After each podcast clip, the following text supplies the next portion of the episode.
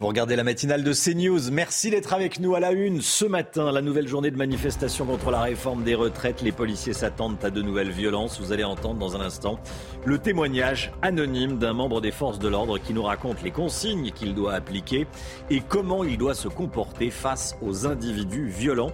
Et puis on, va, on verra également le dispositif de sécurité nationale qui sera mis en place. On va le voir avec Amaury Bucco. Oui, oui, vous êtes à l'antenne, Amaury. À tout de suite. Une enquête est ouverte sur la pollution de l'air dans les couloirs des transports en commun d'Île-de-France. On soupçonne la RATP de sous-estimer la quantité de particules fines en suspension dans l'air. À la porte de la chapelle, la drogue gagne du terrain malgré les annonces politiques.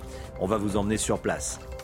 Et puis un maire offre 50 euros d'aide à tous les habitants de sa commune.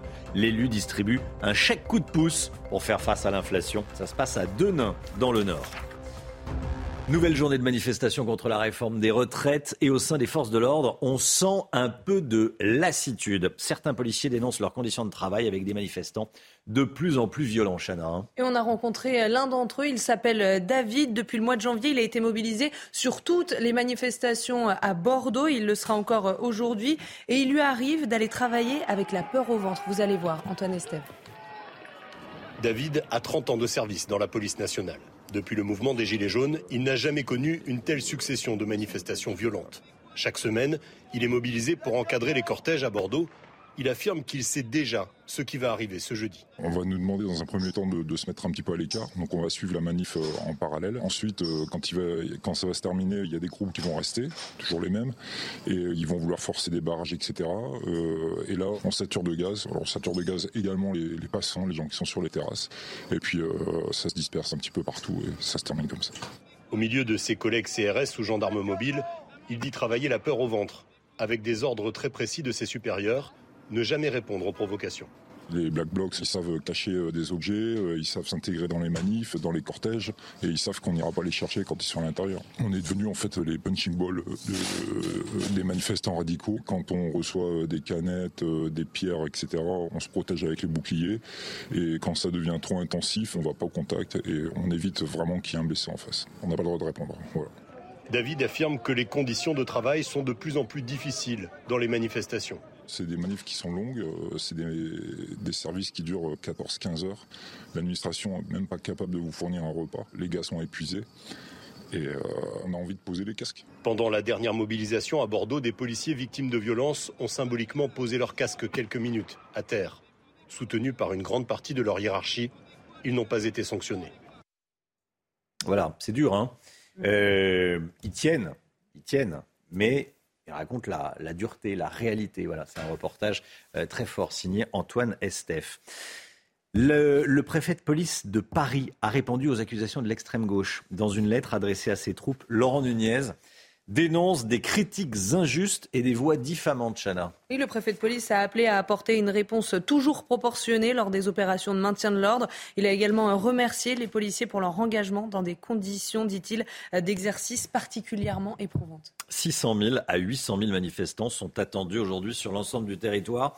Amaury Bucco, le ministre de l'Intérieur, a annoncé un dispositif de maintien de l'ordre à la baisse par rapport à la dernière manifestation, hein, le 28 mars dernier. Tout à fait, Romain. 11 500 policiers et gendarmes seront mobilisés aujourd'hui partout en France, dont 4 200 à Paris. 600 euh, 000 à 800 000 participants sont attendus selon les renseignements et ces participants devraient être répartis en 370 actions. Un cortège de 60 000 à 90 000 manifestants devrait par ailleurs défiler à Paris. Euh, mais le dispositif policier est en effet moins important que lors des deux précédentes manifestations du 23 et 28 mars où l'on avait atteint un dispositif record avec 13 000 policiers et gendarmes mobilisés. Alors, qu'est-ce que cela veut dire? Tout simplement que les autorités s'attendent à une diminution des tensions dans les cortèges. Merci beaucoup, Amaury. Euh, attention aux perturbations sur les rails. On va regarder l'état du trafic ce matin. Au niveau national, la SNCF prévoit 3 TGV sur 4 et 1 TER sur 2, 1 intercité sur 4. Chana. Et dans le métro parisien, la RATP annonce un trafic euh, quasi normal. Même chose pour les lignes A et B du RER. E en revanche, prévoyez quelques perturbations sur les lignes C et D. Rien ne va plus entre ces deux-là, entre Laurent Berger, le numéro 1 de la CFDT, et le président de la République, Emmanuel Macron. Le leader de la CFDT qui n'a pas apprécié hier la petite phrase « lâcher par l'entourage du chef de l'État sur le manque de propositions alternatives des leaders syndicaux. Le président de la République qui a fait savoir depuis la Chine que, euh, selon lui, les syndicats ne faisaient aucune proposition, contre-proposition de, réforme des retraites. Florian, qu'est-ce qui s'est passé? Florian Tardif, est-ce que euh, aujourd'hui le dialogue est définitivement rompu entre les syndicats et, et le gouvernement et le président de la République ou pas? Oui, Romain, c'est à croire que le gouvernement est entré dans un système autodestructeur, puis il s'exprime, plus la contestation s'intensifie. Hier encore, alors qu'il était actuellement, alors qu'il est actuellement en déplacement en Chine pour une visite d'État de trois jours, Emmanuel Macron a commenté l'actualité, notamment euh, ce qui s'est passé, cette réunion entre Elisabeth Borne, la première ministre, et les euh, syndicats, organisée hier à Matignon, et l'entourage du chef de l'État a fait savoir euh, qu'aucun projet alternatif n'a été présenté par les forces syndicales pour la première fois de son histoire contemporaine. La CFDT, puisque l'entourage du chef de l'État nomme précisément la CFDT, n'a pas proposé un autre projet. La réponse, c'était rien. Fin de citation. De quoi faire bondir, vous l'imaginez bien, le leader de la CFDT, qui n'est autre que Laurent Berger. Ça fait deux fois qu'on pointe du doigt la CFDT en termes de responsabilité. Il n'y aura pas trois. Faut arrêter. On n'est pas dans la cour d'école, a-t-il expliqué euh, chez nos confrères de BFM TV. Comprenez que le dialogue est effectivement définitivement rompu, Romain, entre l'exécutif et les syndicats et que le mouvement n'est pas prêt euh, de s'arrêter. La question aujourd'hui est de savoir qui cédera le premier, l'exécutif ou les syndicats. Voilà, plus que l'impasse, c'est le bras de fer. Hein. Dans le bras de fer, il y en a un qui cède à un moment. Hein. Il y a un gagnant, un perdant. Euh, et, puis, euh, cette phrase est forte. Hein. On n'est pas dans la cour d'école, dit euh, Laurent Berger à, Emmanuel Macron. Bon, on verra comment tout ça se, termine. Prendre le métro serait mauvais pour nos poumons. La RATP est visée par une enquête du parquet de Paris pour mise en danger d'autrui. Oui, l'association Respire soupçonne l'entreprise de dissimuler le niveau de pollution aux particules fines dans le métro et le RER, e une pollution qui serait provoquée par le freinage des trains. Les précisions de Mathilde Couvillère-Fleurnois. L'air que vous respirez dans les transports en commun alerte. Les particules fines présentes dans l'air ont été relevées au nombre très élevé de 117 par mètre cube à la station Châtelet-Léal ce mardi. Un chiffre bien au-dessus des standards de l'OMS. La norme voudrait que le taux de particules fines soit à 30, voire 50, mais au-delà, cela représente un risque critique pour la santé. L'association Respire a fait ses propres relevés et met en cause la RATP. Ce qu'on attend de la RATP, c'est que déjà elle soit plus transparente vis-à-vis des usagers, euh, déjà sur ce problème de pollution, euh, aussi sur les risques qui ont peut-être encourus. Et comme la RATP ne réagissait pas, on a du coup porté plainte en 2021. Les freinages successifs des wagons provoquent des frottements qui émettent ensuite des particules fines dans l'air. Pour le directeur de Respire, il y a un problème de législation. La difficulté qu'il y a aujourd'hui en France, c'est qu'on a des normes pour la qualité de l'air extérieur, qui sont d'ailleurs des normes européennes, mais par contre, on n'a pas de normes pour l'air intérieur. De son côté, la RATP assure qu'elle met en œuvre des axes d'amélioration, comme le déploiement de ventilateurs pour le renouvellement de l'air, un système de freinage électrique moins polluant, et elle expérimenterait un fixateur de particules. Malgré ces améliorations, c'est la seconde fois que la RATP est visée par une enquête pour raisons sanitaires. Les campements de consommateurs de crack euh, n'en finissent pas de se déplacer dans la capitale. Six mois après leur évacuation à Forceval, c'est un, quartier, euh, beaucoup de consommateurs de crack ont investi la porte de la chapelle et ses rues adjacentes. Et les riverains sont à bout et racontent vivre constamment dans la peur. Regardez ce reportage signé Régine Delfour et Marion Bercher. Une cinquantaine de toxicomanes errent sur ce terre-plein du 18e arrondissement de Paris, entre les travaux de la future Arena Porte de la Chapelle et le réaménagement du secteur. Depuis le démantèlement du campement de Forceval en octobre dernier, de nombreux consommateurs de crack se sont installés porte de la Chapelle. Les riverains vivent dans la peur tu, sors de la chapelle, que tu prends l'ascenseur, tu trouves tous ces gens-là, ils sont là. Tu ne peux même pas prendre l'ascenseur, tu ne peux même pas sortir. Puis tu arrives en haut des escaliers, tu trouves encore des gens avec des craques. Donc du coup, on a toujours peur, hein, parce qu'on ne sait pas à quel moment ils vont t'attaquer. Tant qu'ils ont leur dose, il n'y a pas de souci, ils vont dormir, ils vont être tranquilles. Mais dès qu'ils sont en manque, ah bah, ils vont être agressifs, ils vont nous tirer, ou... mais ils sont ultra agressifs. Certains se sont fait agresser et évitent de sortir désormais le soir. Il est venu, euh, toujours vous êtes dans votre téléphone, dans votre téléphone, on vous demande quelque chose, vous ne voulez pas donner, me dit, monsieur, moi je n'ai pas de pièces. Quand il a soulevé sa main, je suis parti en courant. Pierre, dont le prénom a été changé, reste très choqué. Il y a deux semaines, il a été témoin d'un drame. Euh, moi, j'ai vu un cadavre, enfin une personne qui est tombée devant, devant ma sortie d'immeuble. Je lui ai parlé le matin. Et l'après-midi même, il était décédé devant moi. Malgré les travaux pour les Jeux Olympiques de 2024, les habitants sont pessimistes. Ils sont persuadés que les toxicomanes resteront dans le quartier. Quel enfer, quel enfer, quel enfer pour les consommateurs et quel enfer pour les, les, habitants qui les subissent.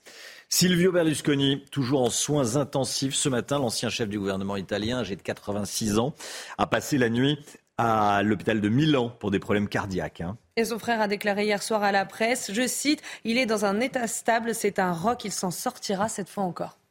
Vous allez peut-être y faire vos courses. Action a été élue enseigne préférée des Français, selon une étude d'EY qui a publié les résultats de, de, cette enquête annuelle. Regardez, Action numéro 1. Euh, on trouve des, des, des, produits à prix ultra discountés. Numéro 2, Decathlon. Je vous laisse découvrir toute la, la, la liste de ces, dix, euh, de ces dix enseignes préférées des, des Français. Alexandra, vous connaissez Action hein? Oui, bien sûr. Bah oui. Évidemment, bah oui, plus de 700 magasins. Hein. Oui, moi je ne savais pas, mais je sais que c'est, je, je, sais que c'est discount et surtout que c'est bien. Les produits apparemment ouais. sont, divers et variés. C'est pas cher, mais il y a des produits de, de qualité, Oui. notamment esthétiques. Et, Je me suis trompé, je croyais que c'était avec vous qu'on en avait parlé, Non. Alexandra, mais c'est Non, avec Chana. mais, mais, euh, mais je Alexandra, mais pourquoi il me parle d'Action mais, Non, je- mais bon, je vous connais connaissiez aussi. Mais effectivement, je me suis trompé, c'est Chana qui connaissait. Mais euh, oui, on trouve de tout. On trouve de tout. Ouais. Il y a de l'alimentation, il y a des meubles, il y a euh, de l'esthétique, il, y a- il y a vraiment de tout euh, à très bas prix. Pas de produits frais. Pas de Oui, pas produits de frais, voilà. frais. Mais de l'alimentation, hein, des... Oui. des bonbons beaucoup, des Voilà. boissons et des... Allez, le sport avec la folie hier soir à Nantes. Votre programme avec Groupe Verlaine, installateur de panneaux solaires Thomson, garantie 25 ans. Groupe Verlaine, connectons nos énergies. La folie au stade de la Beaujoire avec Nantes qui s'envole pour la finale de la Coupe de France. La pelouse du stade nantais a été envahie à la fin du match avec beaucoup de jaune. Hein. Oui, beaucoup de jaunes et beaucoup de verts. Vous voyez les, Ouais. les supporters qui ont envahi le, le terrain au coup de sifflet, au coup de sifflet final. Les Canaries ont repoussé les Lyonnais 1-0 grâce à un but de Ludovic Blas. Nantes, qui a remporté la Coupe l'an dernier, va disputer une deuxième finale d'affilée. Donc, la dernière fois qu'ils avaient effectué un tel exploit, c'était en 99 et en 2000. Voilà, les, les Nantais euh, en feu, en furie. qui va affronter Nantes en finale? On le saura ce soir à 20h45. Hein. Oui, Toulouse se rend à Annecy pour affronter euh, le petit poussé de la Coupe de France. Annecy est le seul club de Ligue 2 toujours euh, en compétition et on va écouter leur entraîneur Laurent Guyot qui voit ce match d'un œil positif. C'est quelque chose qu'il faut prendre avec euh, beaucoup d'envie, beaucoup de détermination, puis beaucoup de plaisir aussi. Je pense que c'est un peu le maître mot, c'est prendre du plaisir euh, sur cet événement. Vous avez regardé votre programme avec Groupe Verlaine. Isolation thermique par l'extérieur avec aide de l'État. Groupe Verlaine, le climat de confiance. C'est News, il est 6h13. Restez bien avec nous. Beaucoup d'actualités comme tous les jours, évidemment. Tiens, Marlène Schiappa, l'interview choc dans Playboy. Marlène Schiappa qui, euh, qui pose dans Playboy. Euh, on va vous montrer des, photos, ça sort aujourd'hui. Et puis surtout, bon, les photos circulent un petit peu. Euh, et puis on, va vous dire ce qu'elle raconte dans, cette interview. C'est euh, beaucoup sur l'égalité homme-femme, les rapports entre les hommes et, et les femmes. Elle se livre. L'interview choc dans un instant. À tout de suite. Bon réveil. C'est News, il est 6h16. Merci d'être avec nous dans un instant. L'interview choc de Marlène Schiappa dans Playboy. Évidemment, tout d'abord le point info avec Chanel Housteau. Onzième journée de manifestation contre la réforme des retraites. 600 à 800 000 manifestants sont attendus sur l'ensemble du territoire et Gérald Darmanin a annoncé la mobilisation de 11 500 policiers et gendarmes partout en France, dont 4 200 à Paris. C'est moins que le 28 mars dernier. Nouvelle tentative d'homicide sur un policier sur fond de refus d'obtempérer. Hier à Grenoble, un automobiliste a délibérément foncé sur un effectif de police pour éviter un contrôle. Un policier a dû ouvrir le feu, touchant le chauffard à l'aine. Cet Algérien sous le coup d'une OQTF est largement connu des services de police, a été euh, pris en charge par les pompiers. Son état est stable ce matin. Et puis près de 900 supporters de Liverpool portent plainte contre l'UEFA. Il s'agit d'une plainte collective déposée par des victimes des incidents du Stade de France. C'était il y a presque un an. En février dernier, l'UEFA a été désignée comme étant la principale responsable dans un rapport indépendant. Mais avec cette plainte, elle pourrait être considérée comme légalement responsable des blessures ou séquelles psychologiques subies par les supporters des Reds. Le fameux numéro de Playboy avec les photos de Marlène Schiappa sort aujourd'hui. Pas de photos de nu, j'allais dire évidemment, mais euh, une Marlène Schiappa, parfois légèrement habillée. Euh, regardez euh, certaines des, photos avec du bleu, du blanc et du rouge. Hein, c'est très, c'est très républicain, c'est très patriotique. ça, c'est le making of, comme on dit, c'est-à-dire des, photos sur la, la, prise de photos. L'interview tourne autour des rapports hommes-femmes. Là, il y a un petit clin d'œil à, à Marilyn Monroe. Hein. C'est plutôt, plutôt sympathique. Euh, Marlène Schiappa qui est interrogée par Jean-Christophe Florentin, notamment sur ses ambitions présidentielles. Alors Marlène Schiappa est cash. Hein. Je ne veux pas être chef des armées. Elle dit qu'être ministre ou parlementaire, c'est déjà énormément de travail, même si elle précise que c'est moins difficile que de travailler à la mine ou comme éboueur. Bon, c'est vrai, on n'a pas de mal à, la, croire. Elle évoque également les féministes qui relativisent les choses et qui, par exemple, tolère le mariage d'une petite fille de 13 ans en Éthiopie. Euh, pour moi, le féminisme, c'est trouver intolérable pour les filles des autres ce qu'on trouve intolérable pour nos propres filles. Et puis elle, euh, elle parle également de ces, rapports hommes-femmes, ces rapports, enfin des rapports hommes-femmes. Hein. Oui, elle raconte euh, aussi qu'elle a souvent vécu des comportements déplacés, voire même des agressions de la part euh, d'hommes, mais qu'elle a refusé d'en parler parce que, je cite, ça ne regarde qu'elle et qu'elle ne veut pas faire de la victimisation. Elle précise aussi que les critiques les plus virulentes qu'elle a eues euh, dans sa vie politique ne sont pas venues des hommes, mais bien des femmes. Voilà. Bon, c'est plutôt, ceci, c'est plutôt, c'est plutôt sympathique. Je sais pas ce que vous en pensez, vous, chez vous. Florian Tardif, ça a fait grincer quelques dents, notamment à l'intérieur même du gouvernement. Hein. Ah oui, il y a énormément euh, de ministres qui ont hmm. critiqué cette action de la part de Marlène Schiappa, qui n'a pas demandé euh, l'autorisation au cabinet de la Première ministre, comme il est d'usage de le faire. Néanmoins, elle bénéficie du soutien du chef de l'État.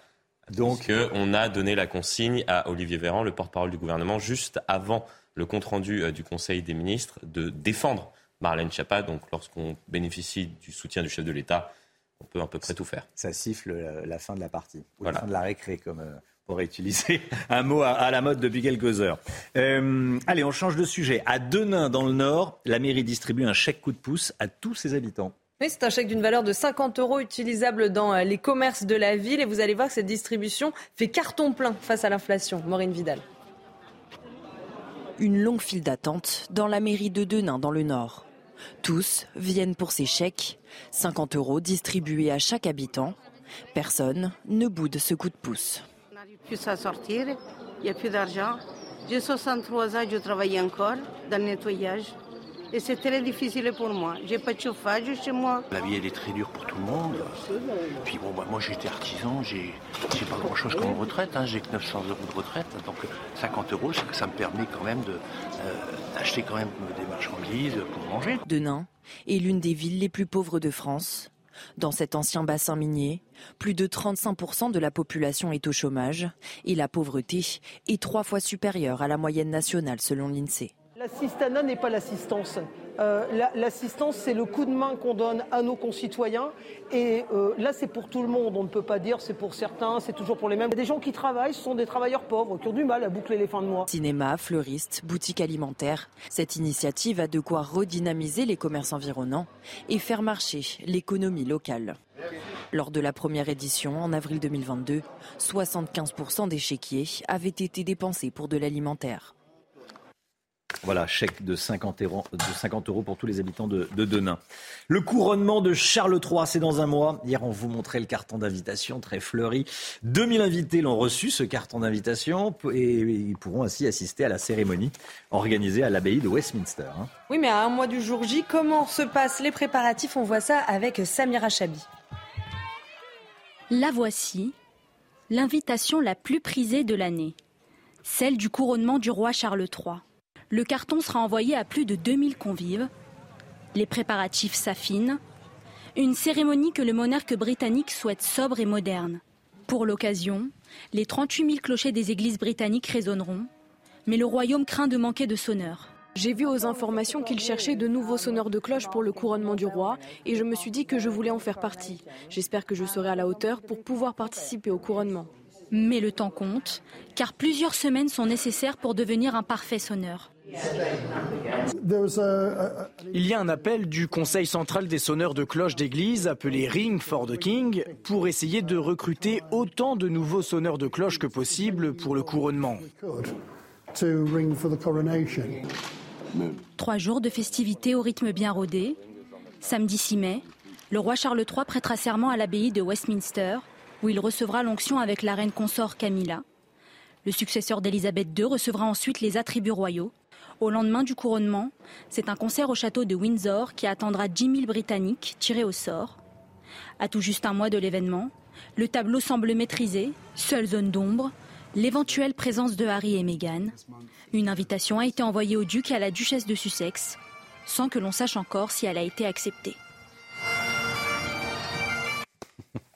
Vous avez tous regardé euh, dans votre boîte aux lettres, il n'y a pas le carton Non, malheureusement. J'ai bien fouillé, il n'y a rien. Vous avez bien fouillé. Il y a des prospectus. Peut-être de... un petit retard, je ne sais pas. Deux, trois factures. Et... Je pense que ce n'est qu'un retard. Oui, j'espère.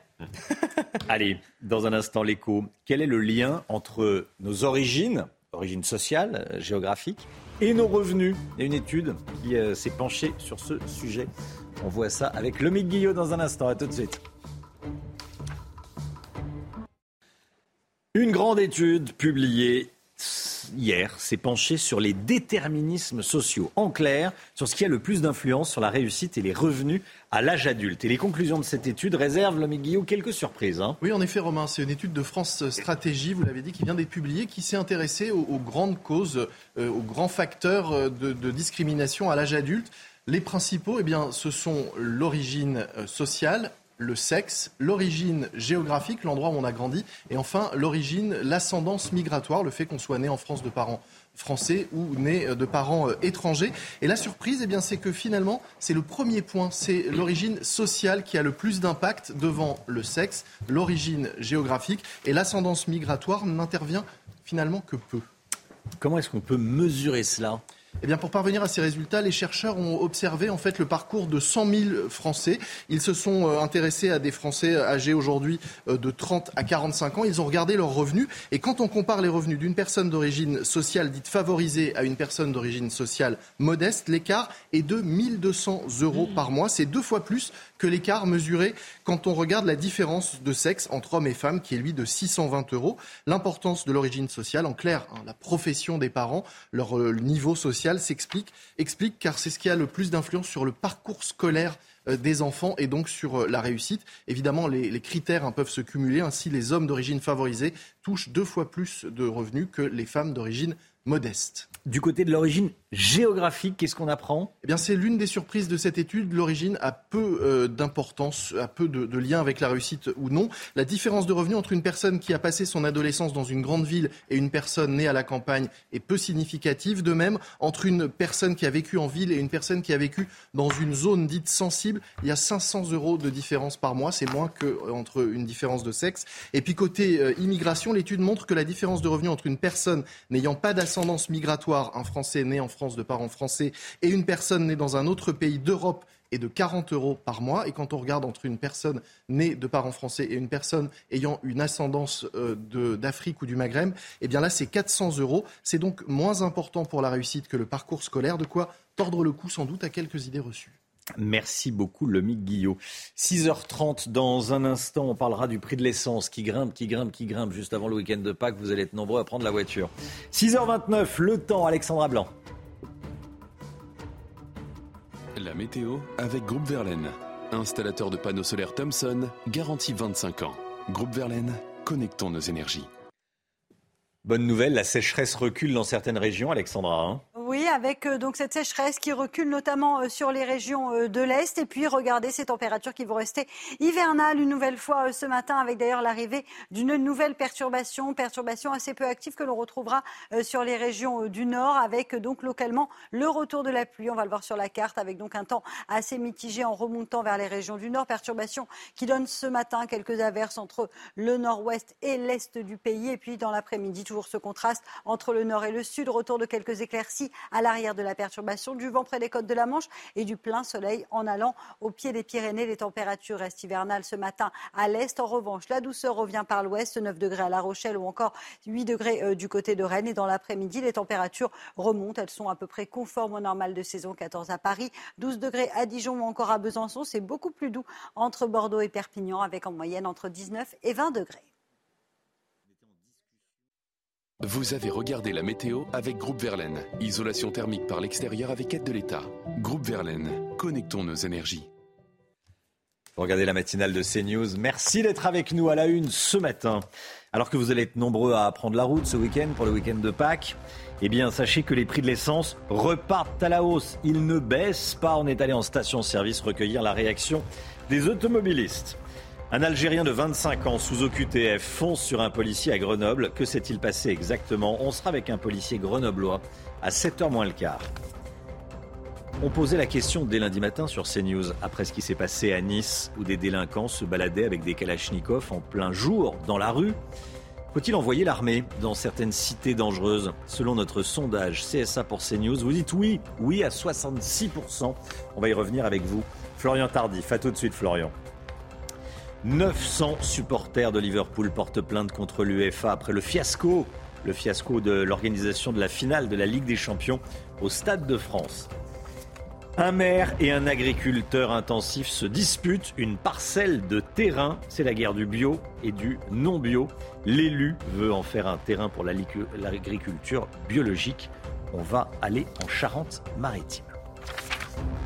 Le prix des carburants repart à la hausse. On va regarder les prix affichés ce matin. Samplon 95, 1,94€ le litre en moyenne. 1 hein. centime, 1,6 centime de plus en, une semaine. Ça augmente également pour le 98, Chana. Hein. Oui, plus 1,4 euh, centime en une semaine, ce qui vient à 2,03€ en moyenne le litre. Seul le prix du litre de gasoil a baissé, 1,82€ en moyenne. Alors comment expliquer ces hausses? Eh bien, on voit ça avec Jeanne Cancard et Charles Pousseau.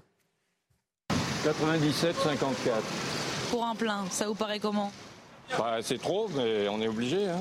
Dans cette station-service du Val-de-Marne, les automobilistes subissent un peu plus chaque jour la montée des prix de l'essence. En quelques semaines, j'ai dû passer de 85 euros à 100, 110 euros de plein.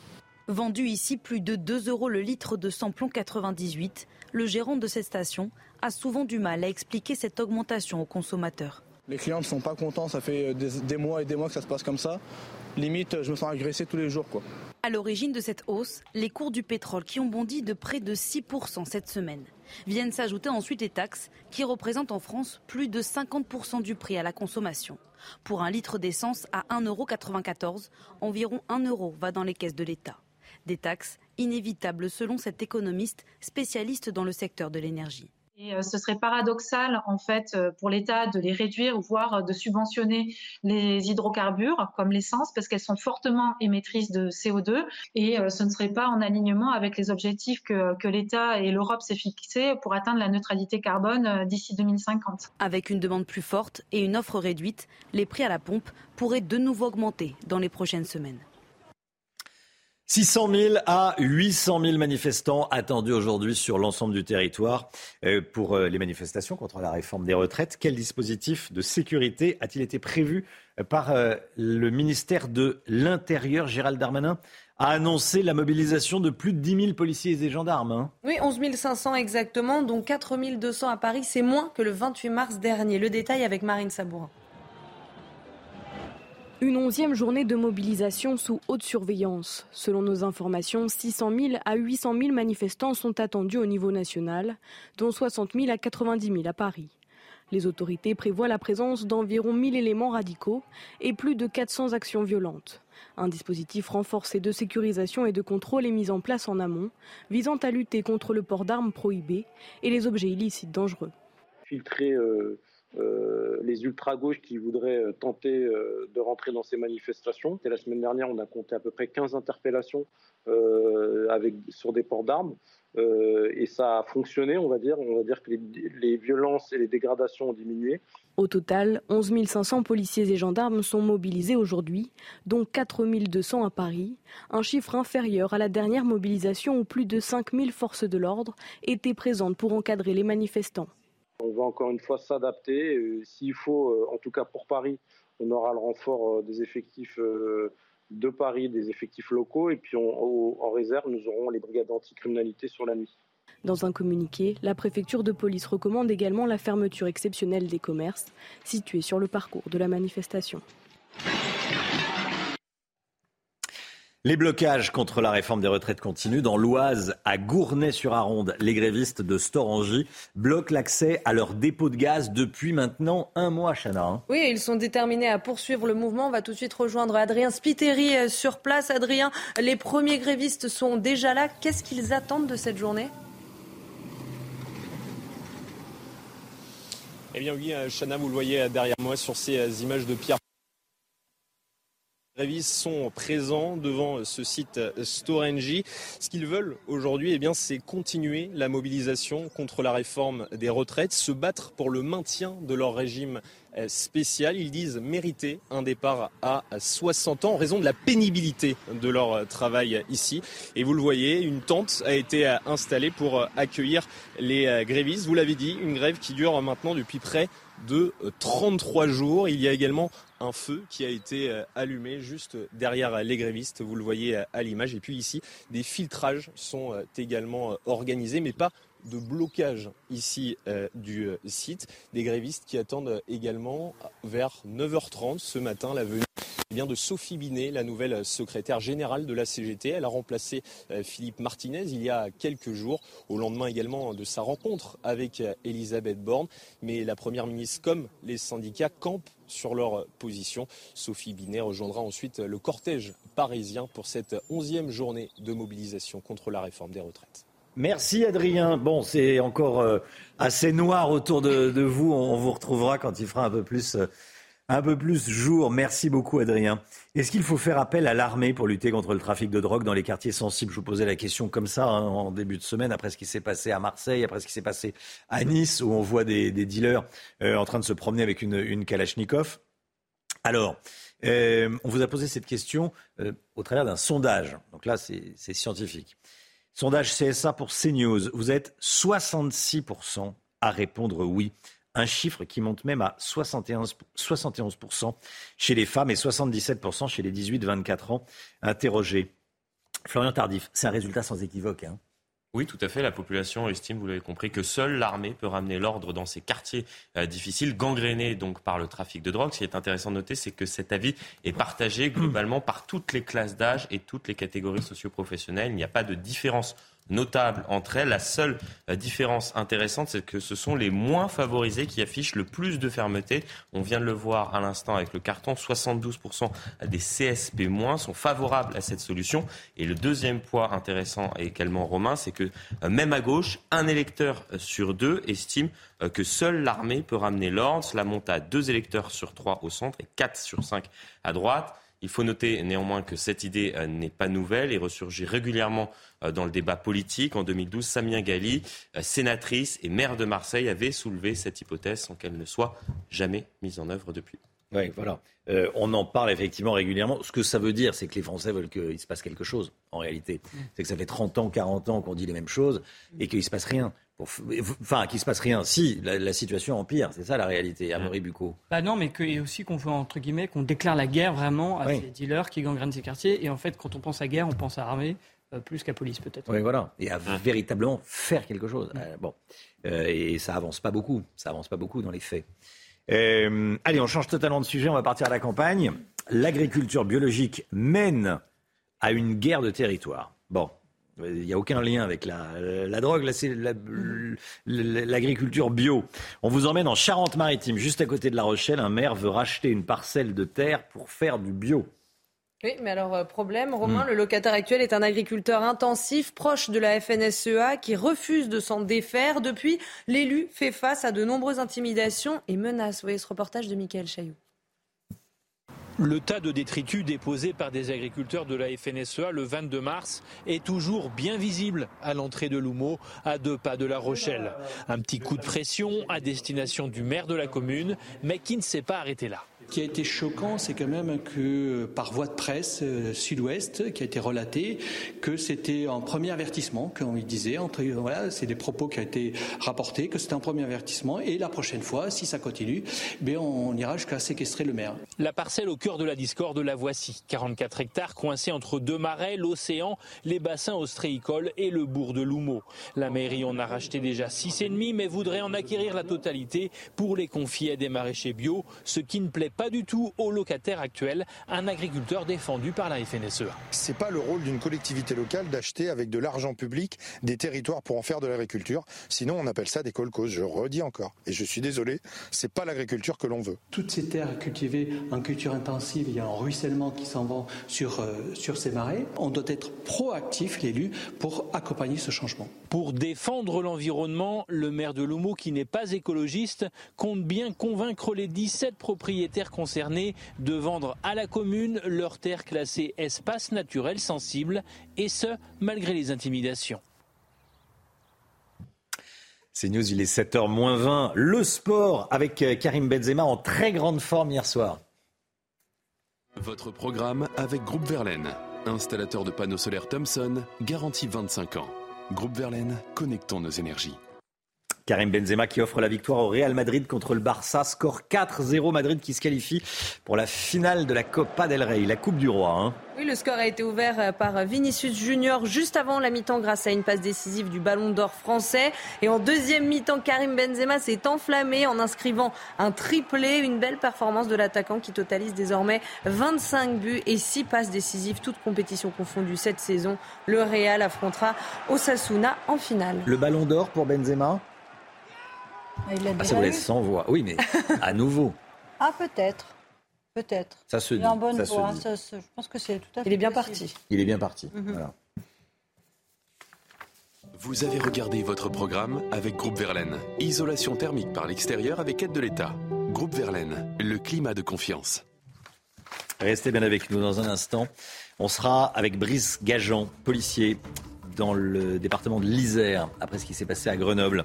Un Algérien sous OQTF a foncé avec une voiture euh, sur, un, sur un policier. Il a été interpellé. On va vous raconter ce qui s'est passé. À tout de suite. C'est News, il est 7h moins le quart. Tout d'abord, le point info avec Chana Lousteau. Est-ce qu'il faut faire appel à l'armée pour lutter contre le trafic de drogue dans les quartiers sensibles? C'est la question que l'on vous a posée dans notre dernier sondage CSA pour CNews. Vous êtes 66% à y être favorable, un chiffre qui monte à 71% chez les femmes et à 77% chez les 18-24 ans interrogés. Attention, nouvelle journée de grève nationale aujourd'hui contre la réforme des retraites. Sur les rails, la SNCF prévoit 3 TGV sur 4, un TER sur 2 et un intercité sur 4. Dans le métro parisien, la RATP annonce un trafic quasi normal et puis prévoyez 20% des enseignants du primaire qui seront également en grève aujourd'hui.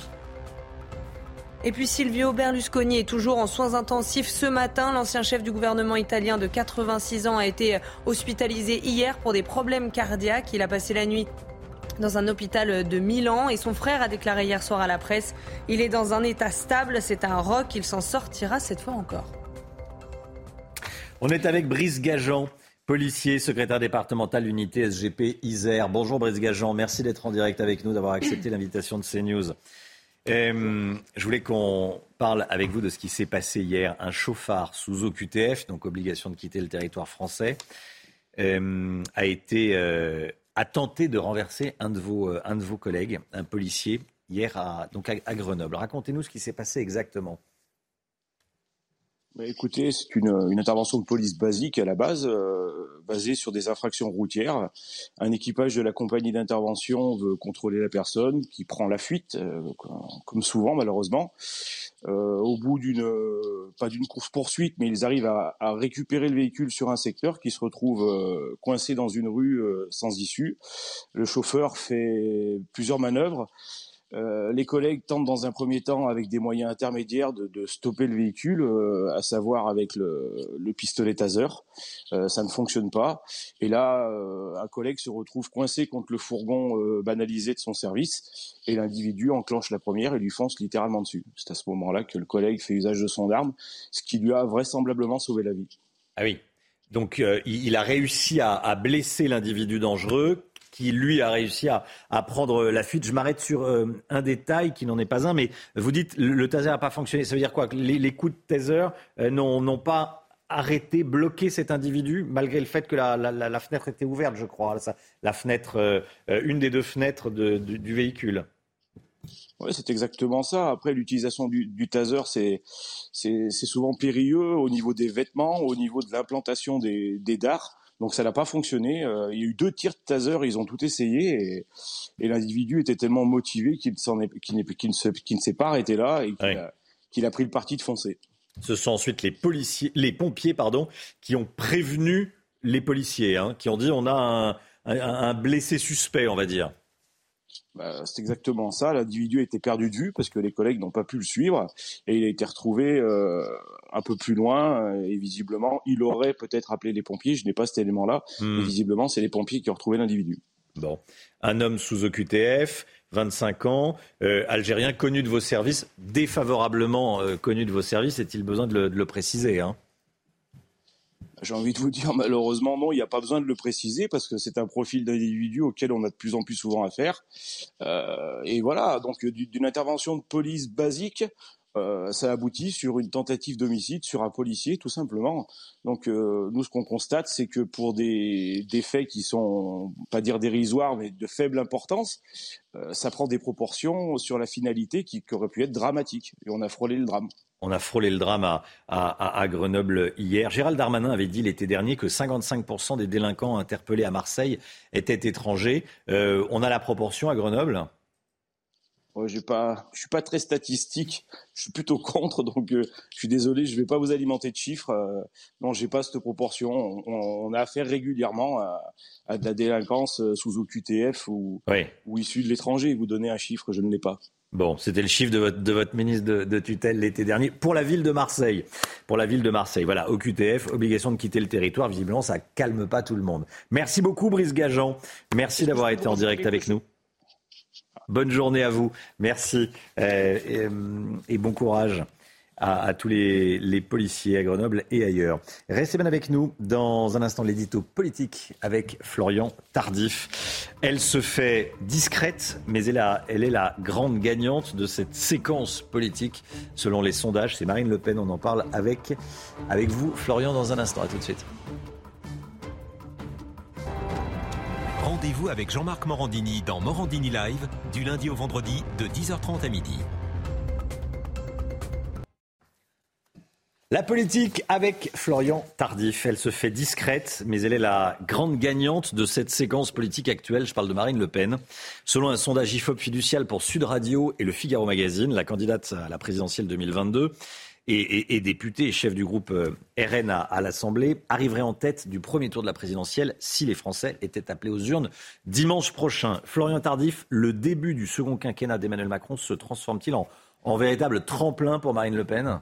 Oui, Romain, si euh, les électeurs devaient se rendre aux urnes ce dimanche, Marine Le Pen, vous le voyez, arriverait en tête au premier tour avec 31% des voix, soit 7,5 points de plus que son score euh, du 10 avril dernier. C'est sans précédent pour la présidente euh, du groupe RN à l'Assemblée nationale. Elle devancerait ainsi le candidat de la majorité crédité de 28% d'intention de vote, vous le voyez. Dans l'hypothèse où Édouard Philippe se présenterait, celui de la gauche, si cette dernière est unie derrière un candidat unique crédité à lui de 22% des intentions de vote. Et si Édouard Philippe laisse la place, par exemple, à François Bayrou ou Gérald Darmanin, là, la candidate du Rassemblement national ferait tapis, puisqu'elle euh, serait créditée euh, de 36 de 35 à 36 d'intention de vote face à 9 et 11 pour ses deux proches d'Emmanuel Macron. Bon, on va pas se noyer dans les chiffres, mais on a compris l'idée.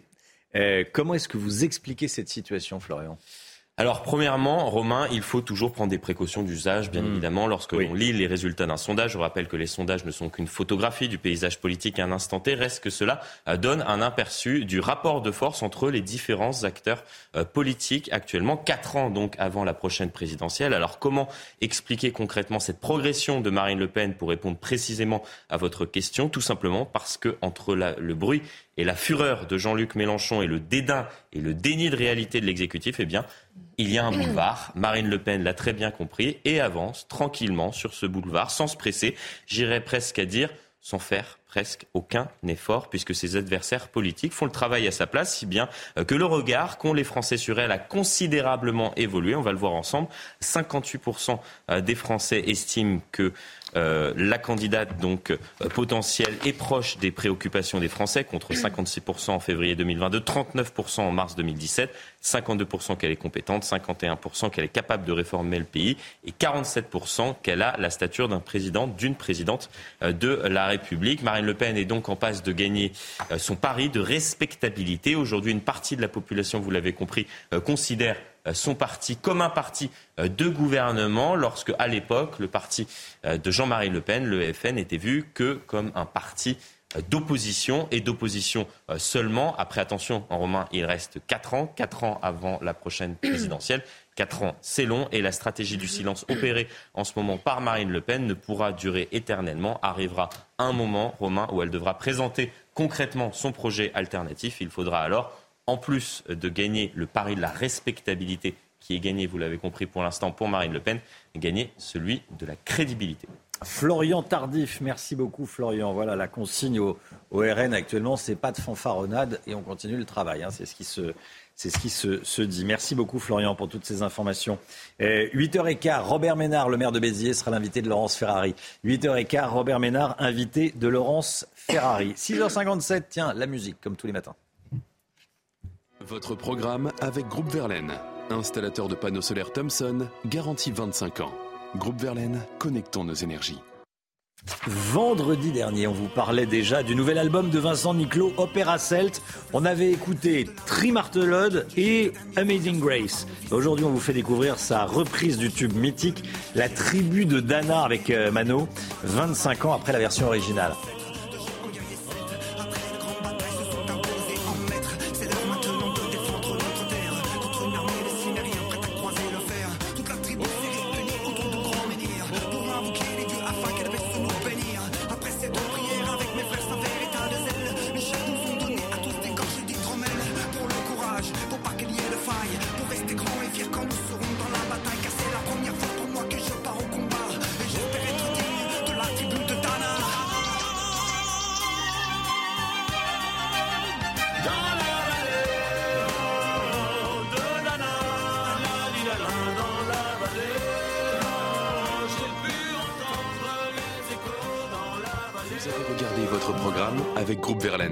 Isolation thermique par l'extérieur avec aide de l'État. Groupe Verlaine, le climat de confiance.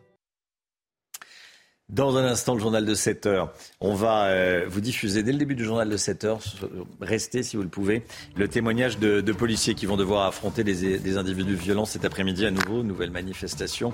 Euh, il nous raconte sa, sa lassitude, vous allez l'entendre. C'est juste après la météo avec Alexandra Blanc. La météo avec Groupe Verlaine. Installateur de panneaux solaires Thomson, garantie 25 ans. Groupe Verlaine, connectons nos énergies.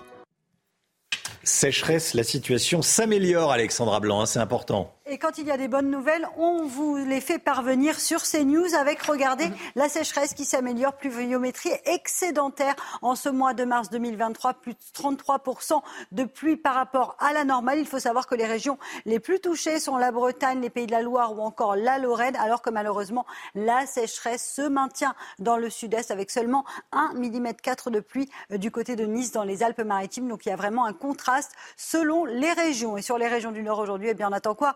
De la pluie, avec localement quelques averses, arrivée d'une nouvelle perturbation par les régions du Nord. Perturbation assez peu active, mais qui donne ce matin un temps très nuageux sur les régions du Nord ou encore en allant vers les régions centrales. Dans l'après-midi, contraste nord-sud. Plus vous irez vers le sud, plus vous aurez du grand beau temps. Toujours cette perturbation que l'on retrouvera entre les Charentes et le nord-est. À l'arrière de la perturbation, retour de quelques éclaircies entre la Bretagne et les côtes de la Manche. Et puis côté température, eh bien, c'est contrasté ce matin. Froid à l'est, grande douceur sur les régions de l'ouest avec 9 degrés du de La Rochelle. Et puis dans l'après-midi, température à peu près de saison, 14 à Paris, 12 à Dijon, 19 degrés à Bordeaux et localement jusqu'à 20 degrés du côté de Perpignan. Température qui devrait remonter pour le week-end. Vous avez regardé la météo avec Groupe Verlaine. Isolation thermique par l'extérieur avec aide de l'État. Groupe Verlaine, connectons nos énergies. Vous regardez la matinale de CNews. Merci d'être avec nous. L'équipe est là, comme tous les matins. On est avec Chana Lousteau, on est avec Florian Tardif, Amaury Bucco et Lomic Guillot. Nouvelle journée de manifestation contre la réforme des retraites. Aujourd'hui, les policiers s'attendent à de nouvelles violences. Vous allez entendre le témoignage anonyme d'un membre des forces de l'ordre qui nous raconte les consignes qu'il doit appliquer et comment il doit se comporter face aux individus violents. On verra également le, dispositif de sécurité au niveau national avec Amaury Bucco. Une enquête est ouverte sur la pollution de l'air dans les couloirs des transports en commun d'Île-de-France. On soupçonne la RATP de sous-estimer la quantité de particules fines. On va en parler avec Bruno Crestani, le professeur Crestani, pneumologue et président de la Fondation du Souffle. À la porte de la chapelle à Paris, la drogue gagne du terrain malgré les annonces politiques. On va vous emmener sur place. Et puis un maire offre 50 euros d'aide à tous les habitants de sa commune. L'élu distribue un chèque coup de pouce pour faire face à l'inflation. Ça se passe à Denain, dans le Nord. Ce matin, on va parler des zones à trafic limité. Elles devraient arriver l'année prochaine.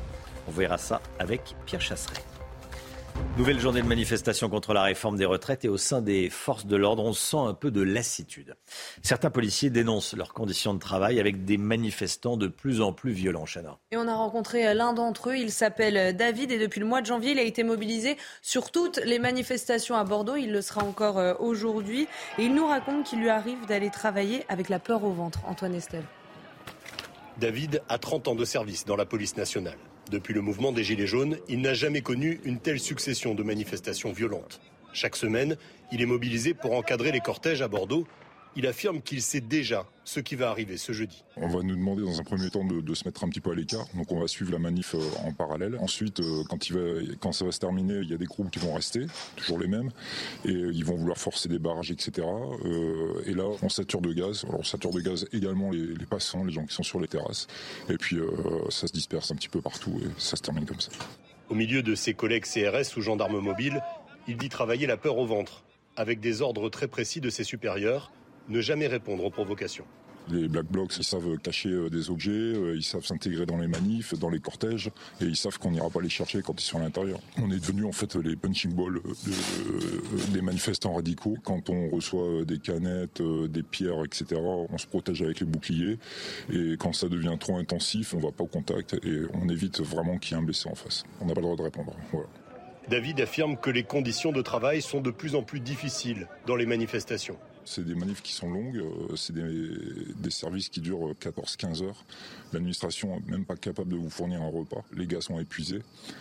Et euh, on a envie de poser les casques. Pendant la dernière mobilisation à Bordeaux, des policiers victimes de violences ont symboliquement posé leurs casques quelques minutes à terre. Soutenus par une grande partie de leur hiérarchie, ils n'ont pas été sanctionnés.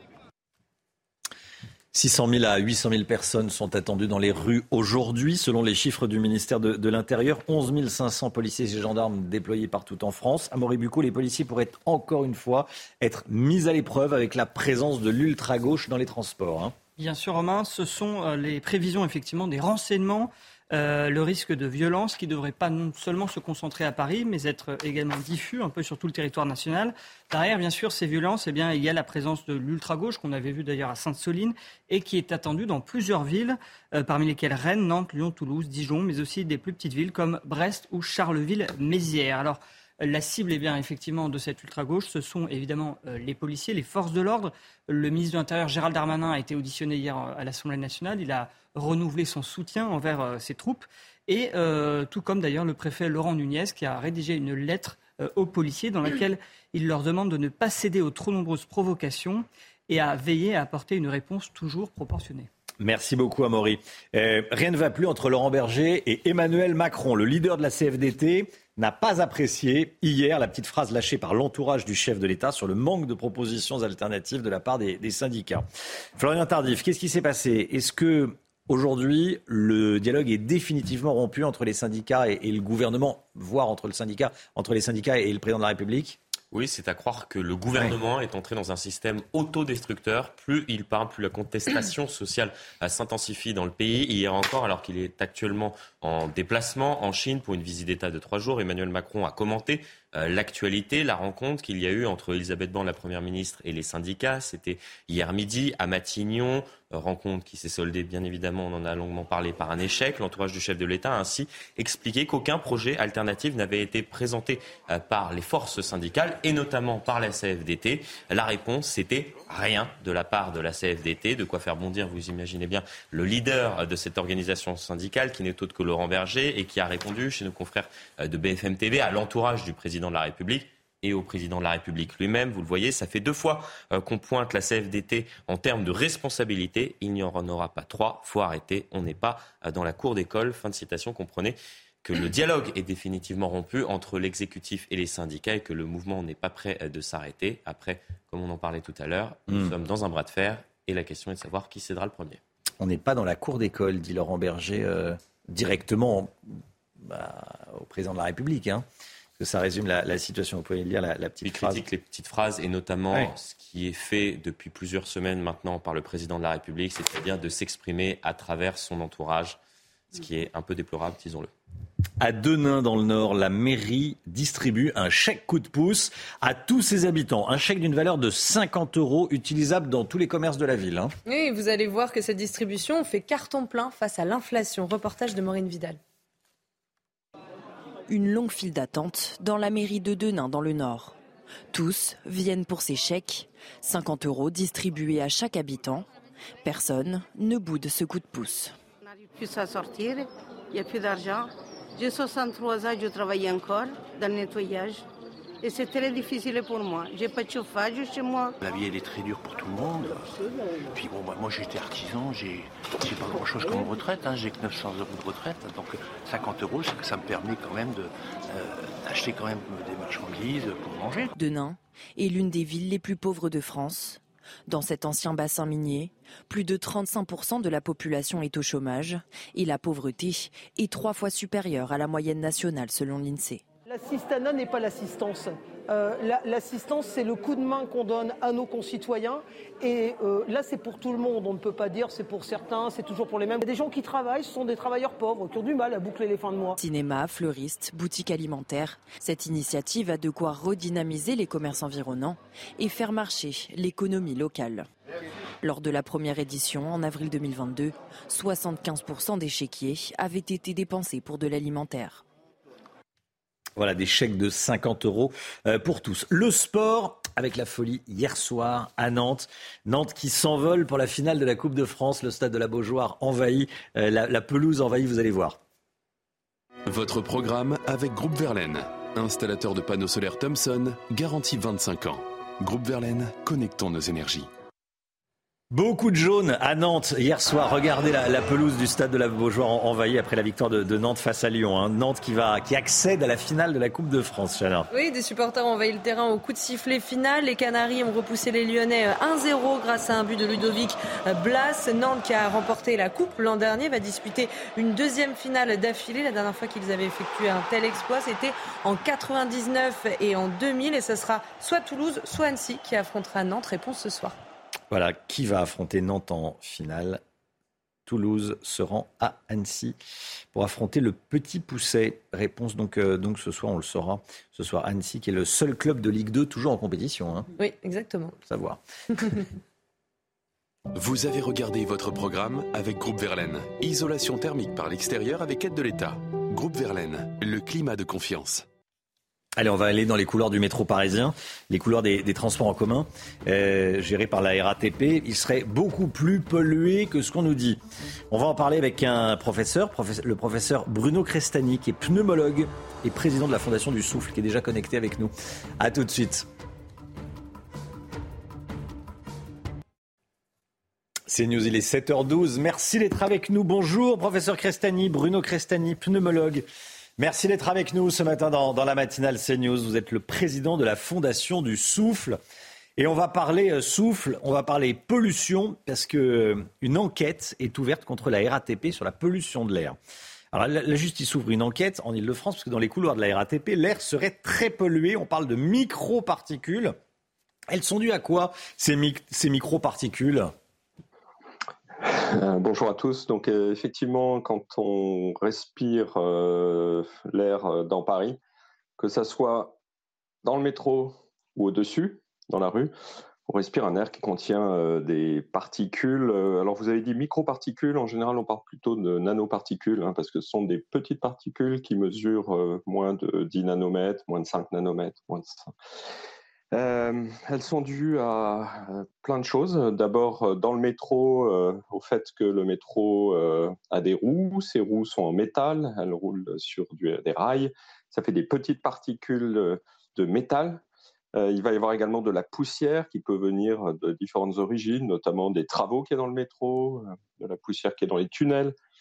les origines dans le métro sont multiples, mais surtout, il y a également l'air qui vient de l'extérieur et qui qu'on retrouve également dans, dans, le métro. Mais effectivement, il y a des particules dans le métro, trois fois plus dans l'air du métro qu'il n'y en a dans l'air dans la rue au-dessus. Ah oui, c'est assez parlant. Il y a euh, un exemple cité dans la dépêche de l'agence France-Presse, de l'AFP, à la station Châtelet, qui est une des plus grosses stations euh, d'Europe. Euh, la concentration en particules fines oscille entre 100 et 300 alors, microgrammes par mètre cube, alors que l'OMS recommande 50 au plus. Hein. Oui, mais ce qu'il faut savoir, c'est que dans Paris, effectivement, l'air n'est pas, pas pur. Euh, si on regardait une carte où on mettrait en rouge l'air impur et en vert l'air pur, bah, Paris c'est tout rouge. Donc euh, effectivement, et ça c'est pas propre à Paris, c'est propre aux grandes agglomérations urbaines. Hmm. Euh, c'est sûr que pour, être pour avoir une bonne santé respiratoire, pour avoir des poumons sains, il vaut mieux respirer de l'air sain. Et donc c'est un combat de tous les jours qu'on doit mener tous ensemble pour éviter de respirer de l'air chargé en particules. Alors ce qu'il faut savoir, c'est qu'en moyenne dans le métro, vous passez 36 minutes. Dans la rue, bah, vous y passez tout le reste de votre temps. Donc euh, euh, vous allez respirer un peu plus de particules quand vous êtes dans le métro. Euh, mais en fait, il n'a jamais été démontré que ces 36 minutes qu'on va passer dans le métro avaient un impact sanitaire beaucoup plus important que finalement les 23 heures que vous allez passer à l'extérieur. Oui, d'accord. Euh, hmm. Donc ça, s'acharner sur ces 36 minutes dans le métro, euh, c'est peut-être oublier tout ce qui se passe euh, à l'extérieur. C'est très important qu'on combatte pour respirer un air pur, c'est absolument important. Mais attention, la principale source de pollution quand même en ville, c'est les voitures, c'est les moteurs des voitures. et moi, en tant que pneumologue, spécialiste des maladies respiratoires, président de la Fondation du Souffle, euh, c'est un seul message à donner, c'est il faut privilégier les transports en commun par ah rapport aux transports individuels en voiture. Et il vaut mieux prendre le métro de façon individuelle, mais également de façon globale pour la société, plutôt que de rouler dans sa voiture dans les embouteillages parisiens. Notamment, oui, voilà, avec les voitures qui, euh, qui, qui polluent ou les, ou les vieux, les vieux diesels. Bon, si on met un masque dans les, si on met un masque dans les transports en commun, docteur, euh, on se protège ou pas? Alors, il faut savoir que ça va dépendre de quel masque. Hein. Si vous me dites, je vais prendre le masque euh, que, qu'on a tous utilisé pendant les, masques bleus, là, oui, oui, oui. voilà, pendant l'épidémie de Covid, je vais diminuer effectivement euh, les particules. Les plus grosses particules vont être bloquées en très grande partie. Les toutes petites particules, les particules qui vont pouvoir pénétrer au plus profond de notre poumon, ne sont pas arrêtés par ces masques chirurgicaux et vous n'allez pas pouvoir porter toute votre vie, les, même pendant les, transports, euh, les masques plus importants, ceux qu'on appelait les FFP2, qui ont un, qui ont un effet. Donc il y a un effet, c'est sûr, des masques. Hein. D'ailleurs, on a bien montré qu'ils nous protégeaient contre l'infection virale, euh, mais euh, ce n'est pas une protection absolue, notamment contre les particules les plus fines. Merci beaucoup, professeur Crestani. Pierre Chasseret vient de s'installer. Pierre, euh, vous écoutiez le professeur Crestani? Oui, avec attention, hein, parce que c'est une, réalité. En revanche, ce qu'il faut regarder, c'est le différentiel qui peut exister entre les stations de métro aujourd'hui et la rue. Et là, on est sur des différences qui sont fondamentales. On arrive à avoir des concentrations en particules fines euh, dans les réseaux de transport en commun qui explosent les niveaux que l'on peut avoir en urbain. Et certes, la voiture a sa part de responsabilité, mais c'est une part de responsabilité à relativiser aussi. Mais pas que. Voilà, je, sentais que vous vouliez intervenir. Bon. Euh, merci beaucoup en tout cas au professeur Castani. Merci Pierre, on va vous retrouver dans, un instant. Bah tiens, euh, Action, Action, on va parler inflation. Action, vous connaissez Action C'est euh, l'enseigne préférée des Français, Action. Selon une étude EY, le cabinet de conseil EY qui publie chaque année sa, liste, son classement plus précisément des enseignes préférées des, des Français. Action est numéro un devant Décathlon, Leroy Merlin, McDonald's. Je vous laisse, je vous laisse, euh, je vous laisse découvrir le, reste.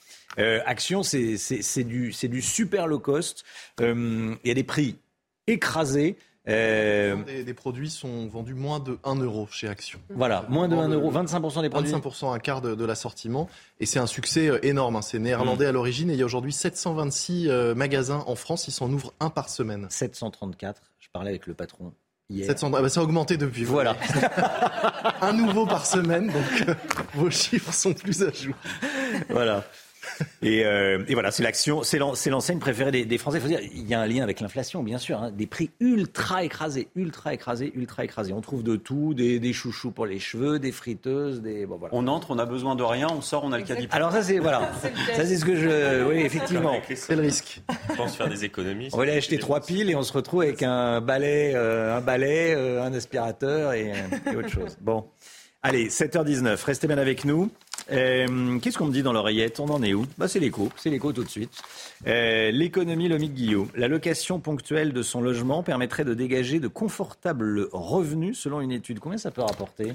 Ça peut rapporter beaucoup. On va le dire d'abord hein, tout de suite. Cette étude a été réalisée par le cabinet Asteres, qui est le cabinet de l'économiste Nicolas euh, Bouzou, mais elle a été commandée par la plateforme Airbnb, qui évidemment veut ainsi chercher à montrer que, au-delà euh, de servir tous les voyageurs en leur proposant euh, des, des logements à des prix intéressants, elle aide aussi les propriétaires en leur permettant de dégager un complément de revenus. Alors, en clair, pour les chiffres, en 2022, les Français qui ont mis leur logement en location de façon temporaire sur Airbnb ont en moyenne gagné 3000 916 euros bruts, soit 3086 euros après impôts et prélèvements sociaux. C'est une somme qui a progressé depuis euh, l'année dernière, qui avait déjà été une bonne année après euh, le Covid. Selon le cabinet, cela représente un mois de revenus supplémentaires pour euh, les loueurs ou encore l'équivalent de huit mois de dépenses alimentaires. J'imagine qu'on ne gagne pas la même chose partout en France, au bord de la mer ou à la campagne Évidemment, il y a des, des différences. Et mm. l'endroit où ça rapporte le plus de louer son logement, c'est à Paris, dans la capitale. Les propriétaires parisiens ont même doublé leurs revenus en un an euh, grâce à la location. Désormais, ceux qui mettent leur logement en location de façon ponctuelle gagnent en moyenne 5 900 euros bruts par an dans la capitale. Et ce n'est qu'un début parce que selon les, les experts du tourisme, hein, les revenus vont augmenter, la demande va augmenter avec l'arrivée eh bien de la Coupe du Monde de rugby en septembre et puis des JO en 2024. En dehors de ces événements particuliers, c'est en août que les propriétaires gagnent le plus d'argent avec la location saisonnière, ce qui est logique, mais aussi lors des week-ends, notamment Pâques, l'Ascension et la Pentecôte. Qui profite le plus de ces retombées? Les retraités. Les retraités, en effet, selon l'étude, ce sont les propriétaires dans la tranche d'âge 60-90 ans qui dégagent le plus de revenus grâce à la, location. En moyenne, cette activité leur rapporte 4 720 euros chaque année. Il faut dire qu'ils ont souvent des logements plus grands que les jeunes couples. Ils n'ont plus d'enfants chez eux et puis ils peuvent assurer l'accueil des visiteurs puisqu'ils ne, ne travaillent pas. On voit d'ailleurs de plus en plus de chambres chez l'habitant proposées sur les plateformes, notamment Airbnb, alors que c'était minoritaire jusque-là. On louait surtout des logements euh, entiers pour, euh, pour les vacances. Là, les chambres chez, chez l'habitant représentent désormais 20% des annonces à Paris et leur nombre a augmenté de 13% en un an, principalement chez des retraités, mais c'est un véritable mouvement de fond. Merci beaucoup, Lomique Guillot. Restez avec nous dans un instant. L'automobile avec Pierre Chasseret, on va parler des zones à trafic limité. À tout de suite.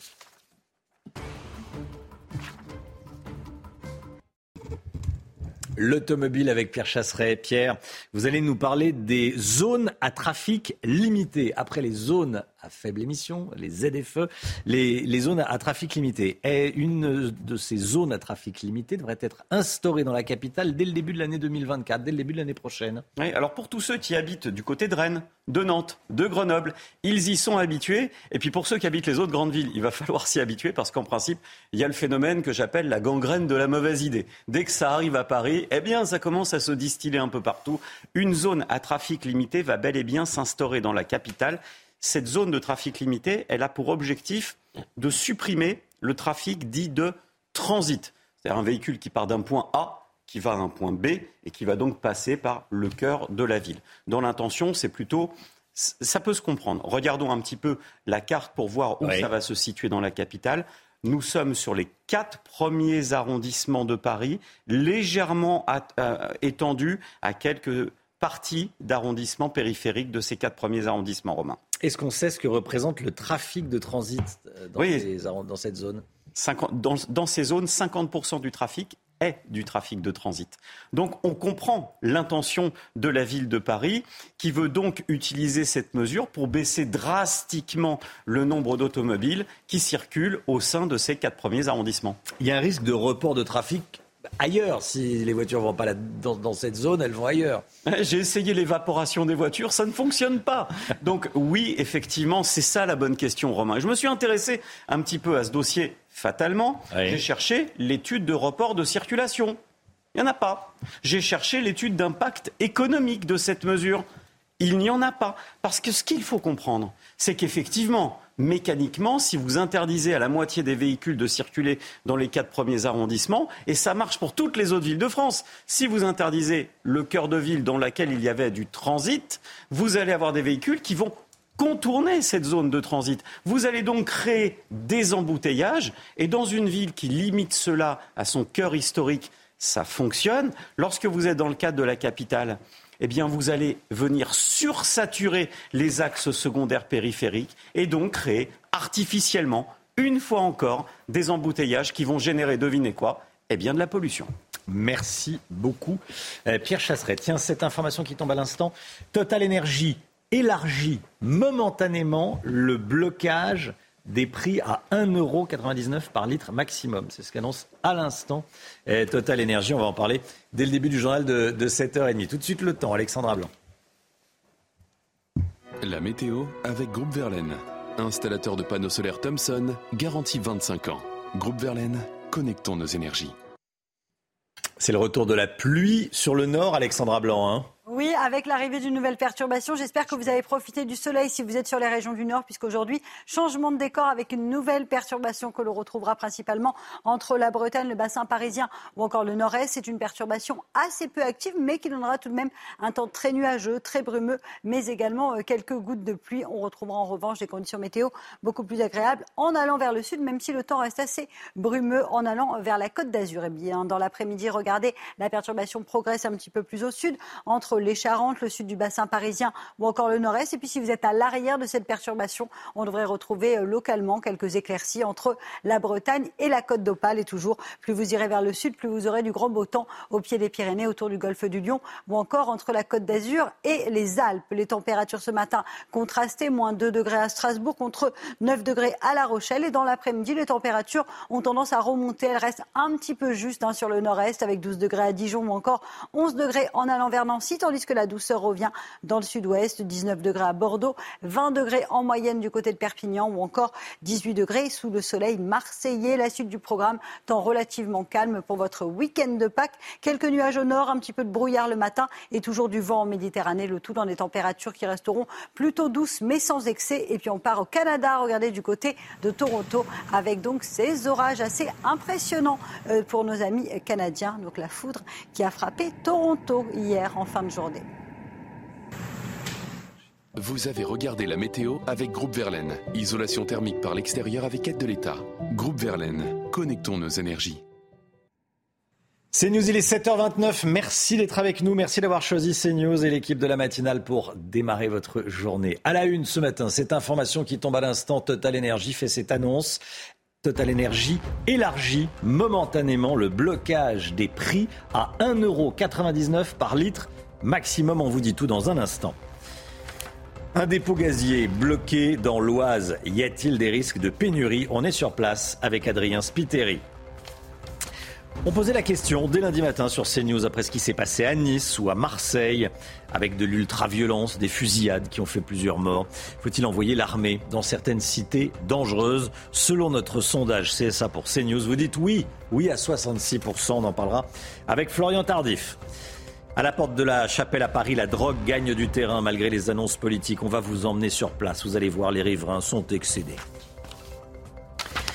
Mais tout d'abord, donc, cette information, Total Energy élargit momentanément le blocage des prix à 1,99€ par litre maximum. Le Guillot, que sait-on de cette annonce? Oui, en fait, ça fait suite à l'annonce de Total euh, en février de bloquer les prix euh, du carburant à 1,99€. À l'époque, ça n'avait pas été euh, appliqué tout de suite puisque le, prix était en deçà. Et cette mesure ne devait concerner que deux types de carburant, le diesel et le samplon 95. Là, l'élargissement vient du fait qu'il y a des, restrictions, des pénuries, des manques de carburant dans certaines stations. Et donc, ce blocage, ce prix plafond a été élargi à l'ensemble des carburants, c'est-à-dire le samplon 98 est également concerné et l'excellium. Cette mesure entrera en vigueur à partir du 7 avril. On ne sait pas pour combien de temps euh, encore, tant que durent les blocages et les, problèmes dits total. Et puis surtout, tant que le prix sera au-dessus des 2 euros, ce qui euh, se profile.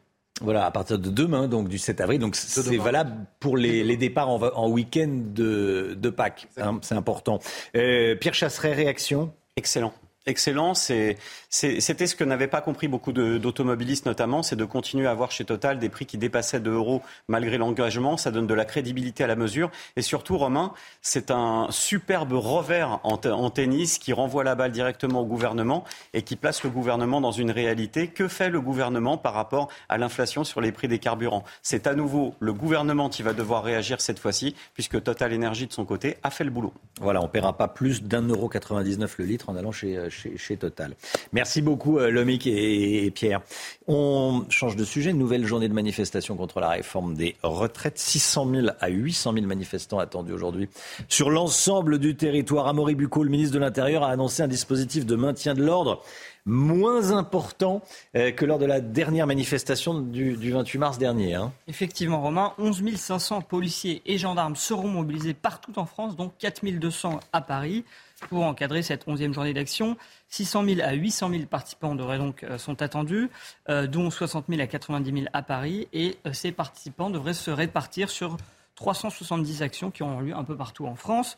mais le dispositif policier est en fin moins important que lors des deux précédentes manifestations du 23 et 28 mars, où on avait atteint un dispositif record avec 13 000 policiers et gendarmes mobilisés. Qu'est-ce que cela veut dire? Eh bien, que les autorités s'attendent tout simplement à une diminution des tensions dans les cortèges. Merci beaucoup, Amaury. Au sein des forces de l'ordre, on sent un peu de lassitude. Certains policiers dénoncent leurs conditions de travail, Chana. Hein. oui, avec des manifestants notamment euh, de plus en plus violents. Et on a rencontré euh, l'un de ces policiers. Il s'appelle David et depuis le mois de janvier, il a été mobilisé sur toutes les manifestations euh, à Bordeaux. Il le sera encore aujourd'hui. Il nous raconte qu'il lui arrive d'aller travailler avec la peur au ventre. Écoutez. Quand ça va se terminer, il y a des groupes qui vont rester, toujours les mêmes, et ils vont vouloir forcer des barrages, etc. Euh, et là, on va saturer de gaz, parce qu'on ne peut plus faire que ça aujourd'hui. Le gaz, ça leur fait pas grand-chose. Ça sature, ça disperse un peu, et puis voilà, ça se termine comme ça. Notre chaîne hiérarchique, elle, est plutôt, euh, elle va dans notre sens. Simplement, il y a des pressions politiques qui viennent du ministère de l'Intérieur, et en fait, ils appliquent les directives tout simplement. Mais ils n'en pensent pas moins. Hein la lassitude de certains policiers face à, l'ultra-violence des, euh, des ultra-radicaux. Le blocage euh, et les blocages contre la réforme des retraites continuent. Hein. Dans l'Oise, à Gournay-sur-Aronde, les grévistes de Storengy bloquent l'accès à leur dépôt de gaz depuis maintenant un mois. Oui, ils sont déterminés à poursuivre le mouvement. On rejoint tout de suite Adrien Spiteri sur place. Adrien, alors les premiers grévistes sont déjà là. Qu'est-ce qu'ils attendent de cette journée exactement? Oui, bonjour euh, Chana. Oui, vous le voyez euh, derrière moi, les premiers grévistes sont présents devant euh, ce site Storengy, deuxième site de stockage de gaz en France. Des manifestants qui attendent eh bien, que le gouvernement supprime cette réforme des retraites. Ils veulent eh bien, le, maintien de leur régime spécial. Ils demandent une retraite à 60 ans. Ils se plaignent notamment de la pénibilité de leur travail. Écoutez justement l'un des représentants de la CGT que nous avons interrogé avec Pierre-François Altermat tout à l'heure on le prône pour l'ensemble des salariés à la place du régime de retraite général en fait, puisqu'il nous permet de partir avec 75% de notre dernier salaire en prenant en compte la pénibilité qui peut aller jusque 5 ans. Et donc euh, c'est quand même quelque chose qui est, important, c'est viable, c'est réalisable. Pour cela, il faut cotiser plus. Nous, on cotise 12,7% pour, euh, pour, la, pour la retraite. Mais euh, quand on parle à tous les citoyens qui viennent sur le site, on leur dit bah, vous êtes prêts à payer 7% de plus et puis partir dans ces conditions-là? Ils disent tous oui. quoi. Alors depuis euh, ce matin, vous le voyez euh, sur ces euh, images, un feu a notamment été allumé et puis eh ben, des filtrages sont également réalisés à l'entrée du site juste ici. Des manifestants qui attendent eh bien, aux alentours de 9h la présence eh bien, de Sophie Binet, la secrétaire générale de la CGT. Il y a quelques jours Philippe Martinez au lendemain eh ben, de sa rencontre avec la Première ministre Elisabeth Borne. Mais la Première ministre comme l'intersyndicale sont restés campés sur leur position. Sophie Binet rejoindra ensuite eh bien, le cortège parisien pour cette onzième journée de mobilisation contre la réforme des retraites. Adrien Spiteri. Merci beaucoup Adrien. Avec Pierre-François Altermat, plusieurs députés vont être sanctionnés pour leur comportement dans l'hémicycle. Le bureau de l'Assemblée nationale a adressé un rappel à l'ordre à environ 80 députés hier, majoritairement des insoumis. Oui, ça fait suite entre autres au comportement de certains lors du recours d'Elisabeth Borne à l'article 49.3. C'était euh, le 16 mai dernier pour faire adopter euh, la réforme des retraites. Et comme tous les matins, on vous consulte, on vous donne la parole dans la matinale. Et ce matin, on vous pose cette question. Est-ce que c'est une bonne chose cette selon vous? Écoutez vos réponses, c'est votre avis. Je pense que quand on est à l'Assemblée, on est censé représenter euh, la République et on a un comportement à tenir, donc euh, plutôt pour, ouais. Je trouve ça un peu exagéré, surtout que ça vient de la part de la majorité qui est euh, largement responsable de ce qui s'est passé à l'Assemblée. Je, pense que c'est totalement mérité. Ils ont, ils, n'étaient pas dans leur rôle. Il faut savoir se tenir. C'est un peu facile de faire ça vu, enfin, vu ce qui est fait en face, quoi. C'est normal parce que c'est pas un comportement à avoir à l'Assemblée nationale. Est-ce qu'il faut faire appel à l'armée pour lutter contre le trafic de drogue dans les quartiers sensibles? Je vous posais la question en début de semaine, après euh, ce qui s'était passé euh, à Marseille, trois fusillades, trois morts, ou encore à Nice, où des individus euh, a priori violents se promenaient avec des, armes à la ceinture. Cette fois-ci, on vous a posé la question à travers un sondage. Selon notre dernier sondage CSA pour CNews, vous êtes 66% à répondre oui quand on, vous demande s'il faut euh, envoyer l'armée dans les quartiers difficiles. Florian Tardif avec nous. C'est un résultat sans équivoque. Hein. Le message est clair. Hein. Euh, très concrètement, la majorité de la population estime que seule l'armée peut ramener l'ordre dans ces quartiers, donc euh, difficiles, gangrénés euh, par les trafics de drogue. Ce qui est intéressant de noter, c'est que cet avis est partagé par l'ensemble des classes d'âge et des catégories socio-professionnelles. Il n'y a pas de différence importante entre elles. Romain, je note cependant que ce sont les femmes, les plus jeunes, les 18-24 ans, et les moins favorisés qui affichent le plus de fermeté. Vous le voyez, à 71% pour les femmes, 77% pour les 18-24 ans et 72% pour les CSP+. Et le deuxième point intéressant, c'est que même à gauche, un électeur sur deux estime que seule l'armée peut ramener l'ordre. Cela monte à deux électeurs sur trois au centre et même quatre sur cinq à droite. Euh, bon, cette idée, elle n'est pas nouvelle, Romain, et ressurgit régulièrement dans le débat euh, politique pour tenter donc de ramener l'ordre dans ces quartiers. En 2012, par exemple, Samia Ghali, euh, sénatrice et maire de secteur de Marseille, avait soulevé cette hypothèse, hypothèse qui n'a jamais été mise en œuvre depuis. En tout cas, ce que ça veut dire, voilà, ça veut dire que les Français veulent qu'il se passe quelque chose. Ça fait 30 ans que ça dure, 30, 40 ans et qu'il ne se passe rien, en tout cas que ça ne va pas dans le bon sens. Il se passe quelque chose, mais ça ne va pas dans le bon sens. Les campements de consommateurs de crack continuent de se déplacer à Paris, six mois après leur évacuation du quartier de Forceval. Beaucoup de consommateurs de crack ont investi désormais la porte de la chapelle et ses rues adjacentes. Hein, Chana. Et les riverains sont tabous et hmm. racontent vivre, vivre constamment dans la peur. Voyez ce reportage signé Régine Delfour et Marion Bercher. Une cinquantaine de toxicomanes errent sur ce terre-plein du 18e arrondissement de Paris, entre les travaux de la future Arena Porte de la Chapelle et le réaménagement du secteur. Depuis le démantèlement du campement de Forceval en octobre dernier, de nombreux consommateurs de crack se sont installés porte de la Chapelle. Les riverains vivent dans la peur. Tu, sors de la chapelle, que tu prends l'ascenseur, tu trouves tous ces gens-là, ils sont là. Tu peux même pas prendre l'ascenseur, tu peux même pas sortir. Puis tu arrives en haut des escaliers, tu trouves encore des gens avec des craques. Donc du coup, on a toujours peur, hein, parce qu'on ne sait pas à quel moment ils vont t'attaquer. Tant qu'ils ont leur dose, il n'y a pas de souci, ils vont dormir, ils vont être tranquilles. Mais dès qu'ils sont en manque, ah bah, ils vont être agressifs, ils vont nous tirer, ou... mais ils sont ultra agressifs. Certains se sont fait agresser et évitent de sortir désormais le soir. Il est venu, euh, toujours vous êtes dans votre téléphone, dans votre téléphone, on vous demande quelque chose, vous ne lui avez pas donné, me dit, monsieur, moi je n'ai pas de pièces. Quand il a soulevé sa main, je suis parti en courant. Pierre, dont le prénom a été changé, reste très choqué. Il y a deux semaines, il a été témoin d'un drame. Euh, moi, j'ai vu un cadavre, enfin une personne qui est tombée devant, devant ma sortie d'immeuble. Je lui ai parlé le matin. Et l'après-midi même, il était décédé devant moi. Malgré les travaux pour les Jeux Olympiques de 2024, les habitants sont pessimistes. Ils sont persuadés que les toxicomanes resteront dans le quartier. Le fameux numéro de Playboy avec les photos de Marlène Schiappa sort aujourd'hui. Pas de photos de nu, mais une Marlène Schiappa euh, parfois légèrement habillée avec du, du bleu, du blanc, du rouge. On reste dans la thématique euh, républicaine. L'interview tourne autour des, rapports hommes-femmes. Elle est interrogée par Jean-Christophe Florentin, notamment sur ses ambitions présidentielles. Tiens, Marlène Schiappa est cash. Hein. Je veux pas être chef des armées, je veux pas être présidente de la République. Bon, moi, ça fait une en moins. La question se pose pas, je crois. La question se pose pas vraiment, mais bon, voilà, elle y répond.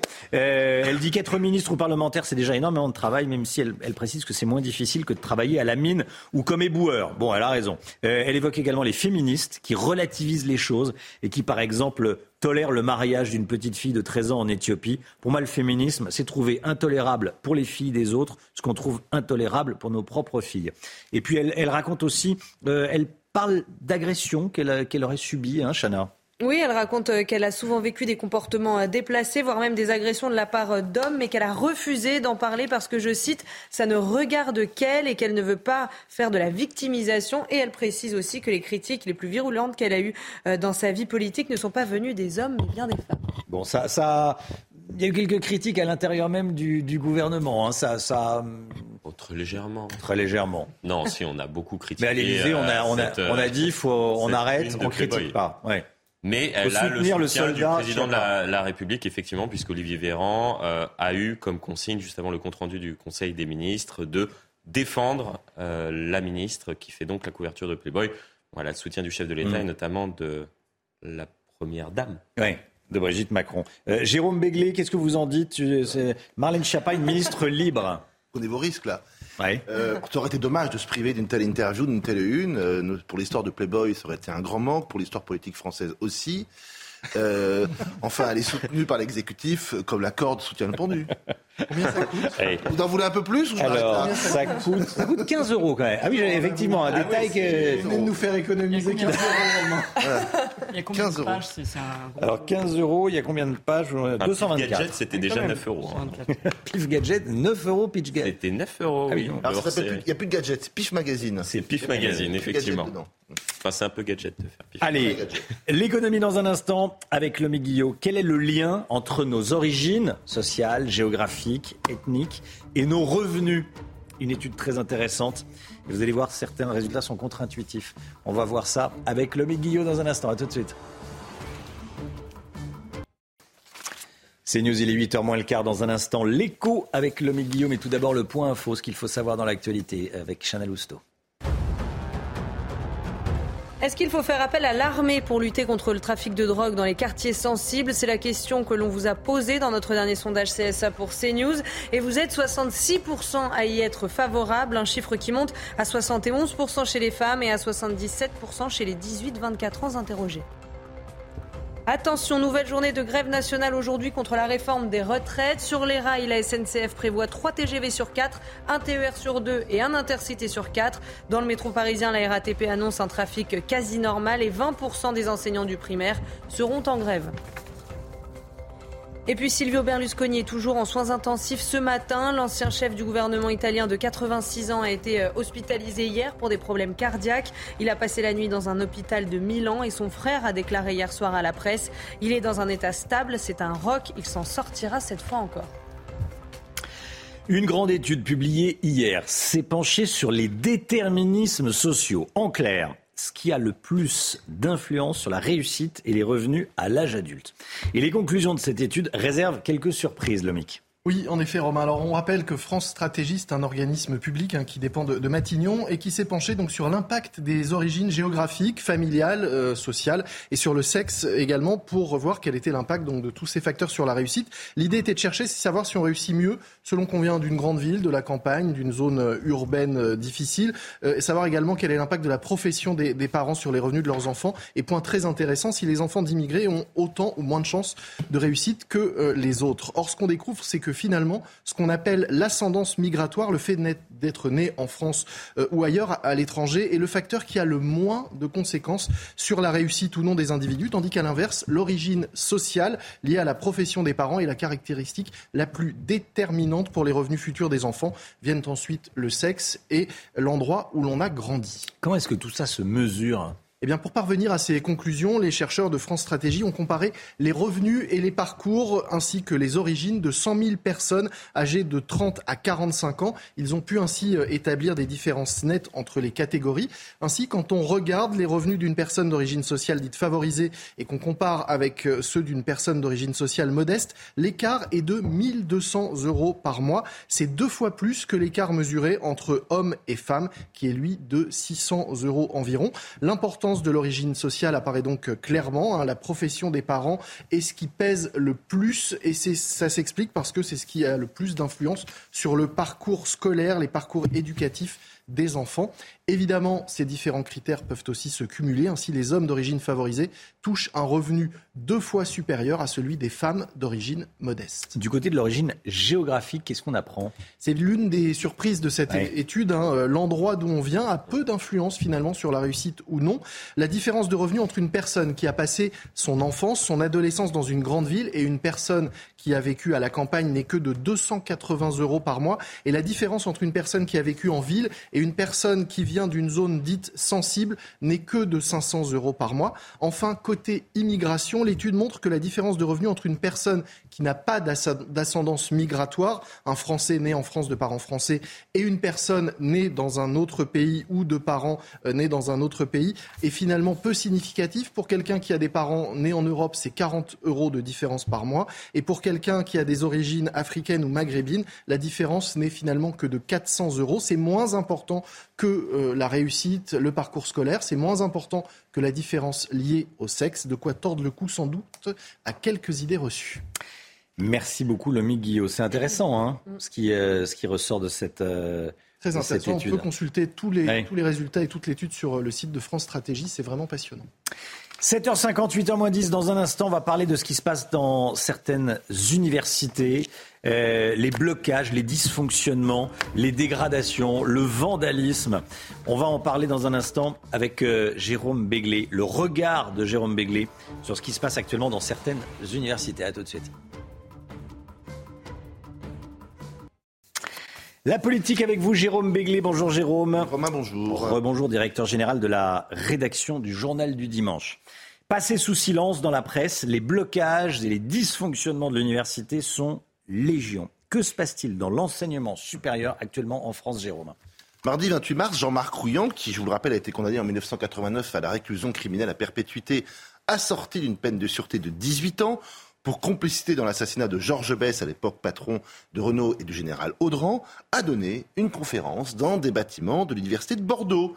Cette conférence avait pour thème, je cite, la répression policière et l'acharnement de l'État contre un prisonnier politique. Elle a été suivie d'un jeu de questions-réponses qui aurait duré à peu près une heure. Quelques jours plus tard, le 31 mars, dans cette même université, la police a dû évacuer les locaux qui étaient occupés par des, étudiants solidaires avec la grève et les adversaires de la loi retraite. Depuis, on a découvert que les dégâts occasionnés par ces charmants jeunes gens s'élevaient à 1 million d'euros. À Sciences Po Lille, 11 étudiants, dont 9 étaient aisément reconnaissables, ont vu leur prénom inscrit sur un mur en travaux dans la nuit de dimanche à lundi, euh, qui était en face d'université, avec la mention Mur de la honte. Euh, ces élèves avaient, je cite le Pierre Mathieu, qui est directeur de l'IEP, en commun d'avoir émis dans la période récente des critiques publiques sur la manière dont le mouvement social était conduit dans notre école, contre le recul, au blocage surtout, une espèce de mur des cons, si je puis dire. Alors, Jérôme, évidemment, le rectorat et le ministère ont, condamné ces coups de force. Eh bien, évidemment que non. Romain. D'abord, je pense que la plupart des téléspectateurs découvrent aujourd'hui mm. ces deux affaires. Les médias nationaux s'en sont fort peu fait l'écho. Mardi, une question a été posée à l'Assemblée à Sylvie Retailleau, qui est ministre de l'Enseignement supérieur notamment sur la conférence de Rouillan et sur les exactions qui ont suivi trois jours plus tard. Elle a évoqué l'autonomie des universités, le travail effectué pour éviter le blocus pendant la grève, les efforts consentis pour les boursiers, etc., euh, etc. Une réponse totalement à côté de la plaque. Quant à Sciences Po Lille, une plainte a été déposée par les élèves, également par l'établissement, mais le ministère est resté totalement mutique. Ce qui se passe dans nos universités est gravissime. L'idéologie woke, le révisionnisme, la dénonciation de toute pensée autonome, l'interdiction, par exemple, à François Hollande et à Elisabeth Badinter de venir débattre sont aujourd'hui monnaie courante. L'écriture inclusive, les réunions ou colloques interdits aux hommes ou aux blancs, parfois aux deux, se multiplient. On s'en offusque vaguement, mais cela passe et sème évidemment dans d'autres établissements. Sylvie Retailleau devrait prononcer des exclusions, révoquer des recteurs ou des présidents d'université qui laissent faire, mais elle regarde ailleurs et se vante que les facs n'aient pas été bloquées. Honte à vous, Madame la Ministre. Honte à vous. À Munich, vous auriez été du côté de ces bons vieux sociodémocrates qui ont scellé la mort de la Tchécoslovaquie et qui, deux ans plus tard, ont récolté la guerre. La lâcheté n'est jamais une solution et c'est une défaite. Madame, elle est votre défaite. Jérôme Béglé, merci beaucoup Jérôme. Effectivement, l'université française qui accueille Jean-Marc Rouillant et qui refuse Elisabeth Badinter et euh, François Hollande pour ne citer que. Merci beaucoup Jérôme, tout est dit. 8h15, euh, Robert Ménard sera l'invité de Laurence Ferrari. Soyez là si vous le pouvez. Robert Ménard interrogé par Laurence. Et tout de suite, c'est la musique. Votre programme avec Groupe Verlaine, installateur de panneaux solaires Thomson, garantie 25 ans. Groupe Verlaine, connectons nos énergies. Vendredi dernier, on vous a écouté euh, peut-être même découvrir euh, le dernier album de Vincent Niclot, Opéra Celt. On avait écouté Trimartelode et Amazing Grace.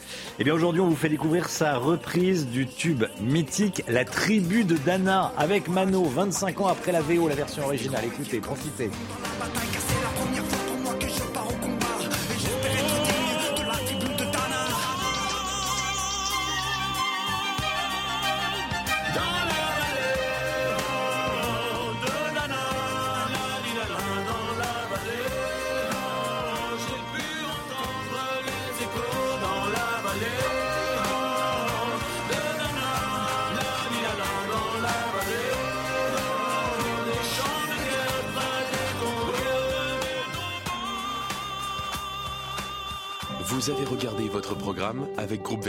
Isolation thermique par l'extérieur avec aide de l'État. Groupe Verlaine, le climat de confiance. CNews, il est 7h58. Merci d'avoir choisi CNews. Dans un instant, vous entendrez un témoignage de policier qui exprime sa lassitude face aux violences dans les manifestations contre la retraite en cette 11e journée de mobilisation. Mais tout d'abord, c'est le temps avec Alexandra Blanc. Avec Groupe Verlaine. Installateur de panneaux solaires Thomson, garantie 25 ans. Groupe Verlaine, connectons nos énergies. Ravi de vous retrouver avec des conditions météo un petit peu plus mitigées en cette journée de jeudi avec l'arrivée d'une nouvelle perturbation que l'on retrouvera cet après-midi, principalement entre les Charentes, le sud du bassin parisien ou encore le nord-est. Alors c'est une perturbation assez peu active mais qui donnera tout de même un temps assez nuageux et localement euh, quelques averses. À l'arrière, on retrouvera de belles éclaircies, notamment entre la Bretagne et la côte d'Opale. Un petit peu de vent également. Et puis plus vous irez vers le sud, plus vous aurez du grand beau temps avec néanmoins toujours quelques nuages entre le Lyonnais et la côte d'Azur peu de neige sur les Alpes au-delà de 1800 mètres d'altitude. Les températures, eh bien, elles remontent doucement mais sûrement. Température qui reste un petit peu fraîche en Bourgogne avec seulement 12 degrés, tandis que ça remonte bien dans le sud-ouest avec 19 degrés à Bordeaux. Vous aurez 18 degrés à Toulouse, 20 degrés à Perpignan ou encore 18 degrés à Marseille et en moyenne 17-18 degrés en allant vers la côte d'Azur. Demain, eh bien, c'est l'amélioration, perturbation qui s'évacue par les régions de l'Est. Donc, conséquence, on retrouvera quelques petits nuages entre les Ardennes, la Lorraine ou encore du côté de l'Alsace. Encore un petit peu neige en montagne. Et puis regardez, retour de très belles éclaircies sur la façade ouest. Et oui, avec des températures qui en prime devraient remonter. 13 degrés sur le nord et 17 degrés dans le sud. Petit bémol sur la Corse avec un temps partiellement nuageux et toujours un petit peu de vent. Vous avez regardé la météo avec Groupe Verlaine. Isolation thermique par l'extérieur avec aide de l'État. Groupe Verlaine, connectons nos énergies. Vous regardez la matinale de CNews. Merci d'être avec nous. Il est 8 heures. L'équipe est là, évidemment. On est avec Chana Lousteau, Florian Tardif, Jérôme Béglé nous accompagne. Amaury Bucco est avec nous et Lomic Guillot. À la une ce matin, la nouvelle journée de manifestation contre la réforme des retraites. Les policiers s'attendent à de nouvelles violences. Vous allez entendre le témoignage anonyme d'un membre des forces de l'ordre qui nous raconte les consignes qu'il doit appliquer et comment il doit se comporter face aux individus violents avec Amaury Bucco. On verra, euh, on détaillera le dispositif de sécurité au niveau national. A tout de suite, Amaury. Un Algérien de 25 ans sous OQTF fonce sur un policier. Ça s'est passé hier après-midi à Grenoble. Que s'est-il passé exactement Vous entendrez un policier grenoblois? Une enquête ouverte sur la pollution de l'air dans les couloirs des transports en commun en Ile-de-France. On soupçonne la RATP de sous-estimer la quantité de particules fines en suspension dans l'air. Un maire offre 50 euros d'aide à tous les habitants de sa commune. L'élu distribue un chèque coup de pouce pour faire face à l'inflation. Ça se passe à Denain, dans le Nord. Nouvelle journée de manifestation donc contre la réforme des retraites. Aujourd'hui, au sein des forces de l'ordre, on sent un peu de lassitude. Certains policiers dénoncent leurs conditions de travail avec des manifestants de plus en plus violents. Et on a rencontré l'un de ces policiers, il s'appelle David et depuis le mois de janvier, il a été mobilisé sur toutes les manifestations à Bordeaux, il le sera encore aujourd'hui et il nous raconte euh, qu'il lui arrive d'aller travailler avec la peur au ventre. Antoine Estève. David a 30 ans de service dans la police nationale. Depuis le mouvement des Gilets jaunes, il n'a jamais connu une telle succession de manifestations violentes. Chaque semaine, il est mobilisé pour encadrer les cortèges à Bordeaux il affirme qu'il sait déjà ce qui va arriver ce jeudi. On va nous demander dans un premier temps de, se mettre un petit peu à l'écart, donc on va suivre la manif euh, en parallèle. Ensuite, euh, quand, il va, quand ça va se terminer, il y a des groupes qui vont rester, toujours les mêmes, et euh, ils vont vouloir forcer des barrages, etc. et là, on sature de gaz. Alors on sature de gaz également les, les passants, les gens qui sont sur les terrasses, et puis ça se disperse un petit peu partout et ça se termine comme ça.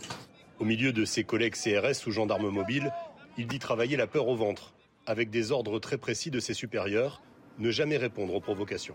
Les Black Blocs, ils savent cacher euh, des objets, euh, ils savent s'intégrer dans les manifs, dans les cortèges, et ils savent qu'on n'ira pas les chercher quand ils sont à l'intérieur. On est devenu en fait les punching balls des manifestants radicaux. Quand on reçoit des canettes, euh, des pierres, etc., on se protège avec les boucliers. Et quand ça devient trop intensif, on va pas au contact et on évite vraiment qu'il y ait un blessé en face. On n'a pas le droit de répondre. David affirme que les conditions de travail sont de plus en plus difficiles dans les manifestations. C'est des manifs qui sont longues, euh, c'est des, services qui durent 14-15 heures.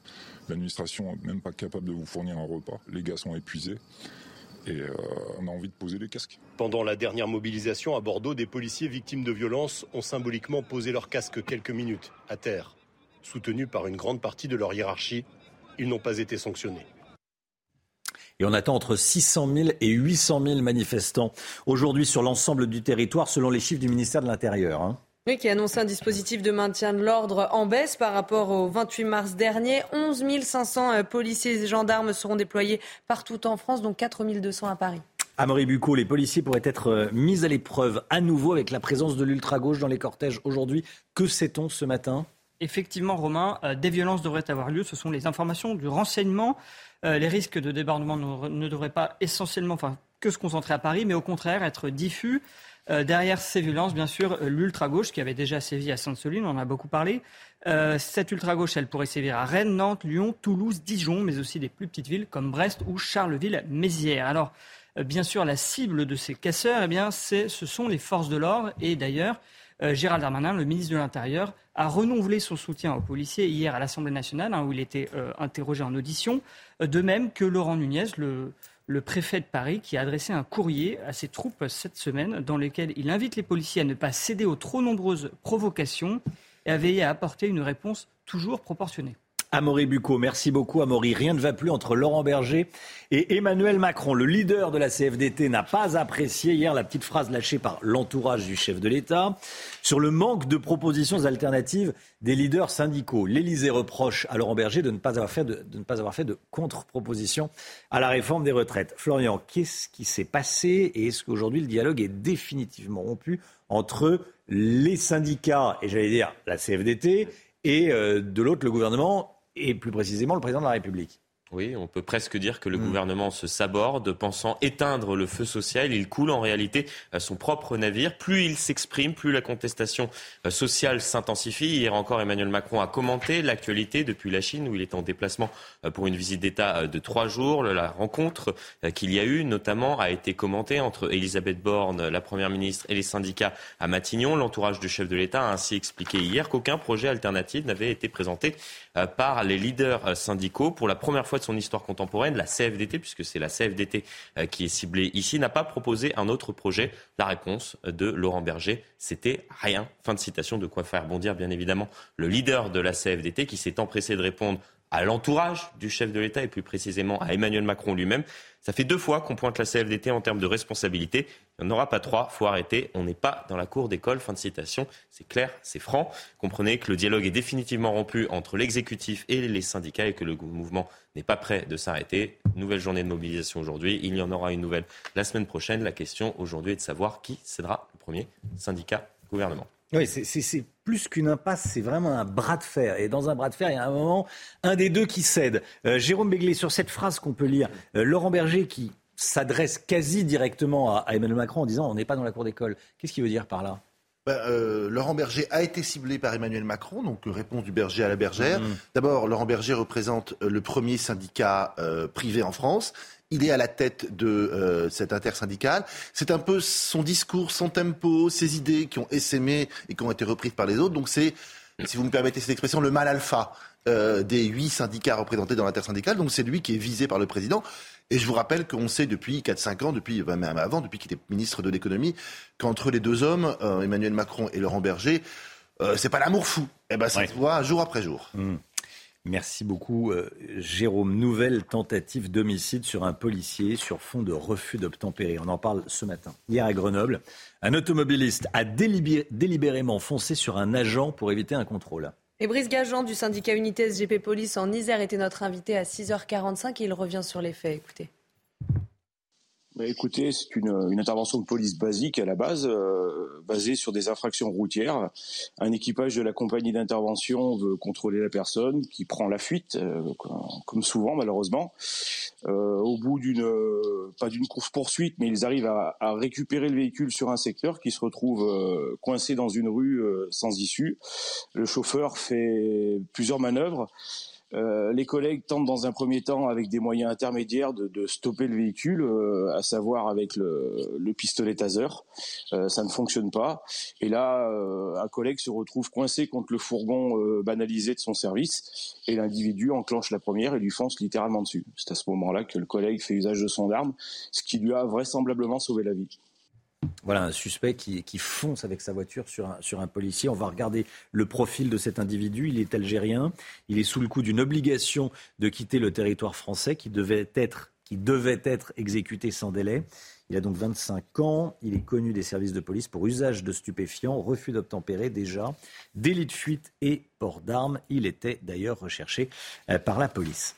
Cette information de la matinée, tiens, si vous prenez la voiture pour euh, aller voir la famille, pour le week-end de Pâques, écoutez bien, Total Energy élargit momentanément le blocage des prix à 1,99€ par litre maximum. Donc ça concernait quelques euh, carburants. Ça concernait quel carburant? Le samplon 95 Le diesel et le samplon 95 et c'est étendu à l'ensemble de la gamme des carburants euh, disponibles chez Total, samplon 98 et Excellium notamment. Voilà, donc 4, samplon 95, 98, diesel et Excellium pas plus d'un euro 99 le litre. Ce qui est déjà beaucoup, vous allez me dire. Mais ça aurait pu monter au-delà. Donc ça, ça, reste plafonné euh, à, moins de, à moins de 2 euros et ça prend effet demain. Donc si vous faites le plein demain, vous pouvez en, bénéficier. À propos de pouvoir d'achat, à Denain dans le Nord, la mairie distribue un chèque coup de pouce à tous ses habitants. Oui, c'est un chèque d'une valeur de 50 euros utilisable dans tous les commerces de la ville et vous allez voir que cette distribution fait carton plein face à l'inflation. Maureen Vidal. Une longue file d'attente dans la mairie de Denain dans le Nord. Tous viennent pour ces chèques, 50 euros distribués à chaque habitant. Personne ne boude ce coup de pouce. On n'arrive plus à sortir, il n'y a plus d'argent. J'ai 63 ans, je travaille encore dans le nettoyage. Et c'est très difficile pour moi. J'ai pas de chauffage chez moi. La vie, elle est très dure pour tout le monde. Puis bon, bah, moi, j'étais artisan, j'ai pas grand-chose comme retraite. Hein. J'ai que 900 euros de retraite. Donc 50 euros, ça me permet quand même euh, d'acheter quand même des marchandises pour manger. Denain est l'une des villes les plus pauvres de France. Dans cet ancien bassin minier, plus de 35% de la population est au chômage et la pauvreté est trois fois supérieure à la moyenne nationale selon l'INSEE. L'assistanat n'est pas l'assistance. Euh, l'assistance, c'est le coup de main qu'on donne à nos concitoyens. Et euh, là, c'est pour tout le monde. On ne peut pas dire c'est pour certains, c'est toujours pour les mêmes. Il y a des gens qui travaillent, ce sont des travailleurs pauvres qui ont du mal à boucler les fins de mois. Cinéma, fleuriste, boutique alimentaire. Cette initiative a de quoi redynamiser les commerces environnants et faire marcher l'économie locale. Lors de la première édition, en avril 2022, 75% des chéquiers avaient été dépensés pour de l'alimentaire. Voilà, des chèques de 50 euros pour, tout le monde. On entendait cette dame qui ne se chauffait pas. Elle vient récupérer, bien sûr, un chèque de, de 50 euros. 8h10, restez bien avec nous dans un instant. Robert Ménard sera l'invité de Laurence Ferrari. À tout de suite. C'est News, il est 8h15. Bienvenue dans la matinale. Dans un instant, Laurence Ferrari, vous recevrez Robert Ménard, le maire de Béziers. Mais ce sera juste après le, point info avec Chanel Housteau. Onzième journée de manifestation contre la réforme des retraites. 600 à 800 000 manifestants sont attendus sur l'ensemble du territoire. Gérald Darmanin a annoncé la mobilisation de 11 500 policiers et gendarmes partout en France, dont 4 200 à Paris. C'est moins que le 28 mars dernier. Nouvelle tentative d'homicide sur un policier sur fond de refus d'obtempérer. Hier à Grenoble, un automobiliste sous le coup d'une OQTF a délibérément foncé sur un policier pour éviter un contrôle. Un policier a ouvert le feu, touchant le chauffard à l'aine. Cet Algérien, largement connu des services de police, a été pris en charge par les pompiers. Son état est stable ce matin. Près de 900 supporters de Liverpool portent plainte contre l'UEFA. Il s'agit d'une plainte collective déposée par des victimes des incidents du Stade de France il y a maintenant euh, presque un an. Avec cette plainte, l'UEFA pourrait être considérée comme légalement responsable des blessures ou séquelles psychologiques subies par les supporters des Reds. Laurence, vous recevez Robert Ménard ce matin. Bonjour Robert Ménard. Bonjour. Bienvenue dans la matinale de CNews. On vient de l'entendre, 11e journée de mobilisation aujourd'hui, avec une réunion hier avec Elisabeth Borne et les syndicats qui s'est soldée par un échec. Une réunion pour rien. À quoi joue le gouvernement? Il essaye de s'en sortir. Mhm. Or là, on est dans un jeu de rôle. Les syndicats vont à une réunion euh, ils savent déjà qu'elle va leur parler uniquement des retraites. Et ils avaient même préparé, vous avez vu, le communiqué avant même euh, le début de la réunion. Elle, elle veut montrer qu'elle est quand même ouverte à une discussion et tout ça. Tout ça n'a pas de sens. C'est pas comme ça que ça va se résoudre. Aujourd'hui, les étapes, c'est ce soir. Bon, d'abord, s'il y a plus de monde, mm-hmm. la part des violences, si Darmanin arrive, Gérard Darmanin arrive à, maintenir un petit mm-hmm. peu d'ordre. Et, et ensuite, c'est le 14 tout le monde se le dit, Conseil constitutionnel, le Conseil constitutionnel se dit peut-être c'est la porte de sortie. Pour tout le monde, honnêtement, ce serait la meilleure, la meilleure porte de sortie. C'est une censure de la loi par le Conseil constitutionnel. Attendez, tout le monde pourra dire ah mais écoutez c'est l'état de droit, c'est ça. Honnêtement, je pense que intérieurement le gouvernement il doit prier en ce moment que le Conseil constitutionnel en général ils veulent pas qu'il censure les lois et que là il la censure au moins partiellement ou suffisamment pour dire écoutez on se donne quelques mois pour, de réflexion, mhm. pour, pour, en sortir. Alors tout ça, qu'est-ce qu'il en sera euh, pour les comptes de la France? Ça, c'est une autre paire de manches. Mais là, chacun ne se, ne se, préoccupe plus des comptes de la France, se préoccupe de comment il va se sortir de ce guépier. Il y a aussi le ton qui monte entre Laurent Berger de la CFDT et le président. Le président, depuis la Chine, a dit il y a eu un processus démocratique à propos de cette réforme des retraites. Si les gens voulaient la retraite à 60 ans, ce n'est pas moi qu'il fallait élire. 28% des Français m'ont mis en tête au premier tour. Euh, ce qui a euh, énervé Laurent Berger, qui appelle Emmanuel Macron à garder ses nerfs. Il lui dit on n'est pas dans la cour d'école. Attendez, honnêtement, on peut ne pas être d'accord avec la retraite. On a le droit de trouver que deux ans de plus, c'est un enfer, comme disent sans emphase et sans exagération un certain nombre de syndicalistes ou d'hommes politiques. Mais aujourd'hui, dire qu'il y a une crise démocratique, mais enfin, où elle est la crise démocratique? Il n'y a pas de crise démocratique. enfin, attendez, aujourd'hui, pardon, moi j'ai pas voté pour Emmanuel Macron, mais enfin, il est son élection, elle n'est pas contestable. Et en plus, je vous rappelle que s'il y a une chose qu'il avait dit, c'était ça, après avoir changé 23 fois d'avis. Mais là, on savait qu'il voulait allonger euh, la, durée du travail. Vous ne pouvez pas lui reprocher ça. Vous pouvez dire qu'il est maladroit, vous pouvez dire mille choses, mais pas ça. Non, aujourd'hui, m'expliquer, expliquer aux Français, parce qu'il y a beaucoup de gens dans la rue, euh, ça, ça remet en question ce qui a été voté. Enfin, je vous rappelle que ça fait un an. C'est pas sérieux. Appel un an. C'est pas sérieux. C'est pas sérieux. Et c'est pas ce qu'on peut dire. Encore une fois, on a le droit de ne pas aimer cette, cette, cette mesure. Et moi, je pense qu'elle est inévitable. Difficile à vivre, compliquée, pour tout le monde. Le report de l'âge légal de, la retraite, tout ça, c'est compliqué. Mais enfin, il me semble que c'est inévitable. On peut ne pas avoir cet avis-là, mais contester aujourd'hui de près ou de loin le pouvoir qu'il y a en France, non. Maintenant, est-ce que Madame, euh, Madame euh, Borne. va rester euh, Là, je pense que c'est un fusible qui va sauter. Pourquoi Parce bah, qu'elle n'est pas capable. Emmanuel Macron dit qu'il allait lui recevoir les syndicats. Attendez, attendez.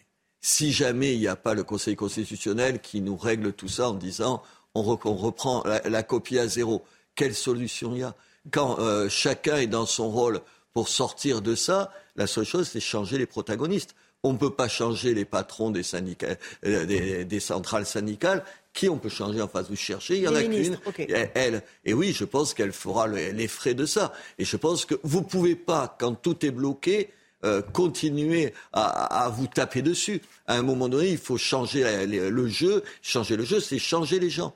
Honnêtement. Et puis, quant à croire qu'elle va euh, ouvrir sa majorité, avec qui ou euh, Les LR ne sont pas d'accord. Qui du côté de la gauche, on, va bah, mal. qui pourrait rentrer Qui va aujourd'hui voler au secours de Madame Borne? Enfin, vous connaissez quelqu'un de suicidaire? Non. Est-ce qu'un remaniement suffirait à, résoudre quand même la grande colère des Français? Elle s'exprime sur les retraites, mais pas seulement. Il y a l'inflation, le pouvoir d'achat, euh, le prix de l'alimentation Vous avez tellement raison que je pense que c'est aussi tout ça qui fait que les gens sont aussi nombreux dans la rue. C'est pas seulement les deux ans de plus à travailler. Non, je pense pas que ça suffirait à régler les choses, mais à un moment donné, ça débloque une situation. Elle n'a pas été débloquée hier parce que tout le monde savait qu'elle serait pas débloquée par cette première rencontre. Si elle n'est pas débloquée par par le Conseil constitutionnel. Il faudra bien trouver une porte de sortie. Et je pense que Mme Borne, ce sera la porte de sortie. Enfin, la faire partir, ce sera la bonne de sortie. Est-ce que vous avez été choqué par, euh, et je parle d'une ministre, euh, les photos de Marlène Schiappa dans Playboy? Est-ce que vous trouvez que c'était inapproprié, comme le pense la, Première ministre Elisabeth Borne? Moi, je la trouve gonflée, elle me fait sourire. En même temps, elle ne ressemble pas aux autres. C'est comme quand tu vois tous les mecs en costume euh, gris et que tu en vois un dans un autre costume, tu te dis tiens, il change. C'est plutôt, c'est une grande gueule. Honnêtement, elle a écrit des trucs avant qui n'étaient pas piqués des hannetons, donc on sait à quoi s'en tenir. Elle me fait plus sourire. Voilà, je lui trouve une espèce de, de, façon d'être différente. Quand elle dit, euh, je veux, je veux pas être un peu bégueule, mais enfin, euh, vous faites ce que vous voulez dans votre lit c'est l'affaire des gens. Et surtout, mhm. il ne faut pas qu'on s'en occupe. Mais quand elle dit, ouais, pourquoi pas un plan à trois Honnêtement, je ne suis pas sûr que là, euh, là c'est tout à fait le rôle de la ministre. Et surtout, je ne sais pas si vous vous souvenez, il y a, c'était, euh, je ne vais pas vous dire de bêtises, ça devait être en, en, 2000, euh, je sais pas, il y a 4-5 ans, elle avait fait, juste après, au début qu'elle a été ministre, elle avait fait toute une vidéo je crois que ça s'appelle un tuto, c'est pas ça mhm, Où elle expliquait, vous vous rappelez pas Elle, expliquait qu'il fallait qu'elle fasse un chigno parce que si elle arrivait seulement avec les cheveux lâchés, euh, les mecs euh, la regardaient comme femme, mais pas comme ministre. Mon Dieu, après, avoir dit ça, c'est un peu plus compliqué de faire ce qu'elle a fait aujourd'hui. Allez, on va revenir à la mobilisation d'aujourd'hui. Euh, il y aura du monde dans la rue, beaucoup de euh, policiers et gendarmes mobilisés, 11 euh, 500 sur l'ensemble du territoire. il faut redouter des, violences ou pas? Ou est-ce qu'on peut espérer des cortèges pacifiques? Enfin, j'y crois pas un instant. Il y a des gens, c'est leur fonds de commerce. Aujourd'hui, il y a une ultra-gauche qui vit de ça, qui ne vit qu'à ce moment-là. Vous, vous en entendez parler, vous, à un autre moment Jamais. Ils n'ont pas d'idée. Ils n'ont pas de proposition, ils ont juste une haine de l'État. Le problème, c'est pas eux. Le problème, c'est que ce qui a changé en quelques années, et merci Monsieur Mélenchon, évidemment, c'est au second degré, ce, merci, c'est qu'une partie du discours tenu par des gens qui sont à l'Assemblée, Monsieur Mélenchon, quoi, il a réuni près de 20% des voix aux élections présidentielles, au fond, quoi qu'ils en disent, quoi qu'ils en disent, leur, leur, leur façon de ne pas dénoncer ces gens-là, c'est une façon quasi d'acquiescer à ça. C'est ça la réalité. C'est-à-dire que ce qui était hyper marginal, la violence euh, des Black Blocs et, et, de cette mouvance-là, elle trouve écho, elle trouve écho dans une partie de la gauche qui n'était pas de ce qui, qui jusqu'à présent dénonçait ces attitudes et ces comportements. Et aujourd'hui, il n'y a pas de dénonciation. Mais enfin, attendez, regardez. Regardez ce qui s'est passé euh, à, Bordeaux. Vous mhm. avez vu, outre le fait de recevoir Jean-Marc Rouillant, vous avez vu Il y a un, million d'euros de dégâts. Mhm. Qu'est-ce qu'il a dit, le maire de, de Bordeaux? Rien, rien, pas un mot. Maintenant, il se demande si la porte, il faut la refaire. Vous avez vu, il veut soit la refaire, euh, soit en faire une œuvre d'art moderne, soit la laisser brûler. Enfin, vous voyez, enfin, une espèce de dire quand une partie de la gauche ne dénonce pas avec les mots qu'il faut ça, elle fait le lit de cette violence-là. Et cette violence-là, il faut la dénoncer. Mais il y a aussi une partie de la gauche, la gauche qui aspire, attendez, qui aspire à être au gouvernement, cette gauche-là, qui fait, encore une fois, euh, qui, ne disant rien, acquiesce. Mhm. Euh, et euh, il y a aussi le fait que Jean-Marc Crouillant ait été invité à s'exprimer lors de, dans cette université, ancienne action directe. Attendez, il est présenté comme un, un ancien prisonnier politique. Mais il n'y a pas de prisonnier politique en France. Il n'y a pas de prisonnier politique en France. Vous n'êtes pas emprisonné pour vos idées. Euh, Jean-Marc Rouillant, il est emprisonné parce que c'est un tueur. Et encore une, nouvelle preuve de lâcheté et de, la peur d'une partie de la gauche. Qu'a dit la ministre de Madame Retailleau de, cette affaire-là, ministre de, l'enseignement supérieur? Rien. Elle a dit, elle a dit, je ne sais pas ce qu'il a dit. Mhm. Je ne sais pas ce qu'il a dit. C'est pas au niveau. Non, mais attendez, c'est pas au niveau. Euh, un, petit mot encore euh, des violences. Non, pardon, je ne sais pas ce qu'il a dit. C'est le maire qui est de maire de, Bordeaux qui l'a dit. Elle, elle, elle, a, elle, a, parlé de, vous savez, de, de du lieu, de, du lieu où on n'intervient pas parce que c'est l'éducation, parce que c'est une université. C'est une université. Je t'en foutrais. Euh, la, Brave M, une des unités à, moto de la police, est remise en cause. Gérald Darmanin la défend, défend les forces de l'ordre, défend les, les policiers, les gendarmes. Il a raison. Il ne faut pas inverser les valeurs. Mais bien sûr qu'il a raison. Enfin, attendez, c'est pas les, les policiers qui menacent. C'est pas, même s'il y a des policiers qui font des choses, des conneries, des choses qui sont pas acceptables. Mais la police française, elle est surveillée. Les policiers qui se comportent mal, ils sont punis. Les chiffres sont là qui en attestent. Personne ne dit qu'il n'y a pas de policiers qui font de bêtises ou des conneries ou des choses graves. Mais attendez, globalement, c'est pas eux la violence. Qui c'est qui vous protège dans la rue? C'est le policier ou l'espèce de, de, type encagoulé qui leur jette? Vous avez vu ce qu'il leur jette? Des blocs de ciment où il y a des pics à l'intérieur pour tuer des gens. C'est ça la réalité. Aujourd'hui, vous avez une partie, encore une fois, de la gauche qui inverse les choses, qui inverse les choses. La menace pour notre démocratie, c'est pas l'État policier, c'est pas les fascistes que représenteraient euh, les, les, les forces de l'ordre. Vous entendez les slogans d'un certain nombre de gens. C'est inadmissible, c'est insupportable. Non, c'est eux qui nous protègent. il faut bien sûr les protéger. Condamner quand il se comporte mal. Mais enfin, massivement, la, la, police se comporte bien et protège les honnêtes gens, comme on dit. Il y a aussi beaucoup de violence euh, du côté de la délinquance.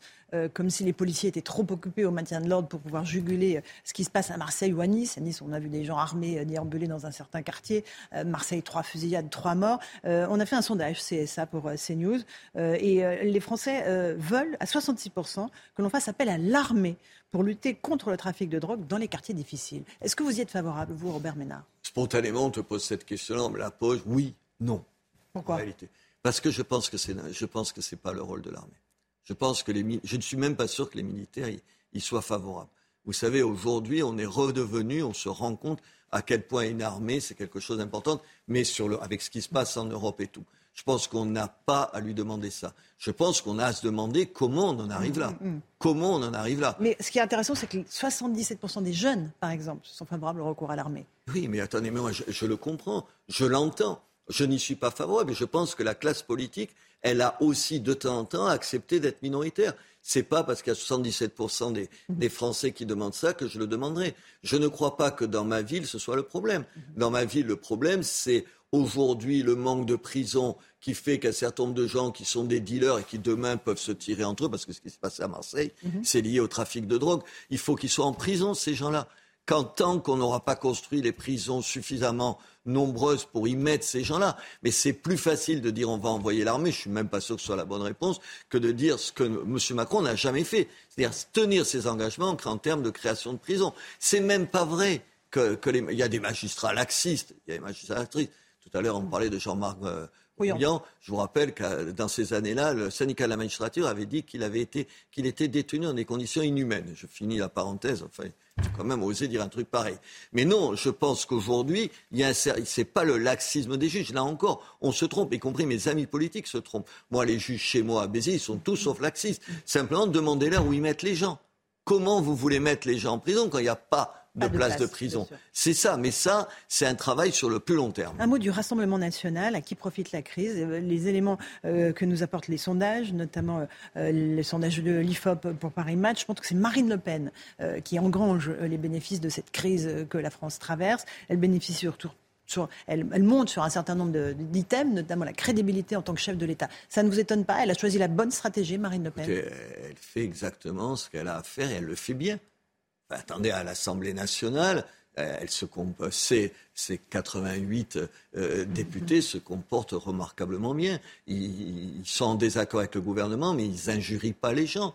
Aujourd'hui, elle, se comporte en, responsable politique, en, j'allais dire, en femme d'État, mhm. bien sûr qu'elle le fait. Alors attendez, il faut mettre un, bémol parce qu'on est... Tous ces sondages, évidemment, qui la donnent même en tour, en tête au second tour. De l'échéance. Moi, ça, je pense que euh, je critique un certain nombre de ces propositions, ou plutôt l'absence de, de propositions, Mais là-dessus, vous ne pouvez pas dire qu'elle se, qu'elle se, qu'elle, qu'elle a un choisi la bonne stratégie, deux qu'elle a les réponses qui, va, qui valent par rapport à, à, à son électorat. Elle pourrait être chef de l'État selon vous? Elle pourrait être élue là s'il y avait une élection. Je ne sais pas parce que je sais pas parce qu'il ne faut pas encore sous-estimer euh, l'espèce de, de discours stupide, invraisemblable, qui ferait d'elle quelqu'un qui serait une menace pour la démocratie. Honnêtement, comment on peut dire du rassemblement qu'il fait une menace pour la, qu'il est une menace pour la démocratie? Mais je lisais une interview ce matin de Laurent Berger qui disait encore, oui, mais attendez, tout ça, à cause de tout ça, ça, ça fait le jeu du,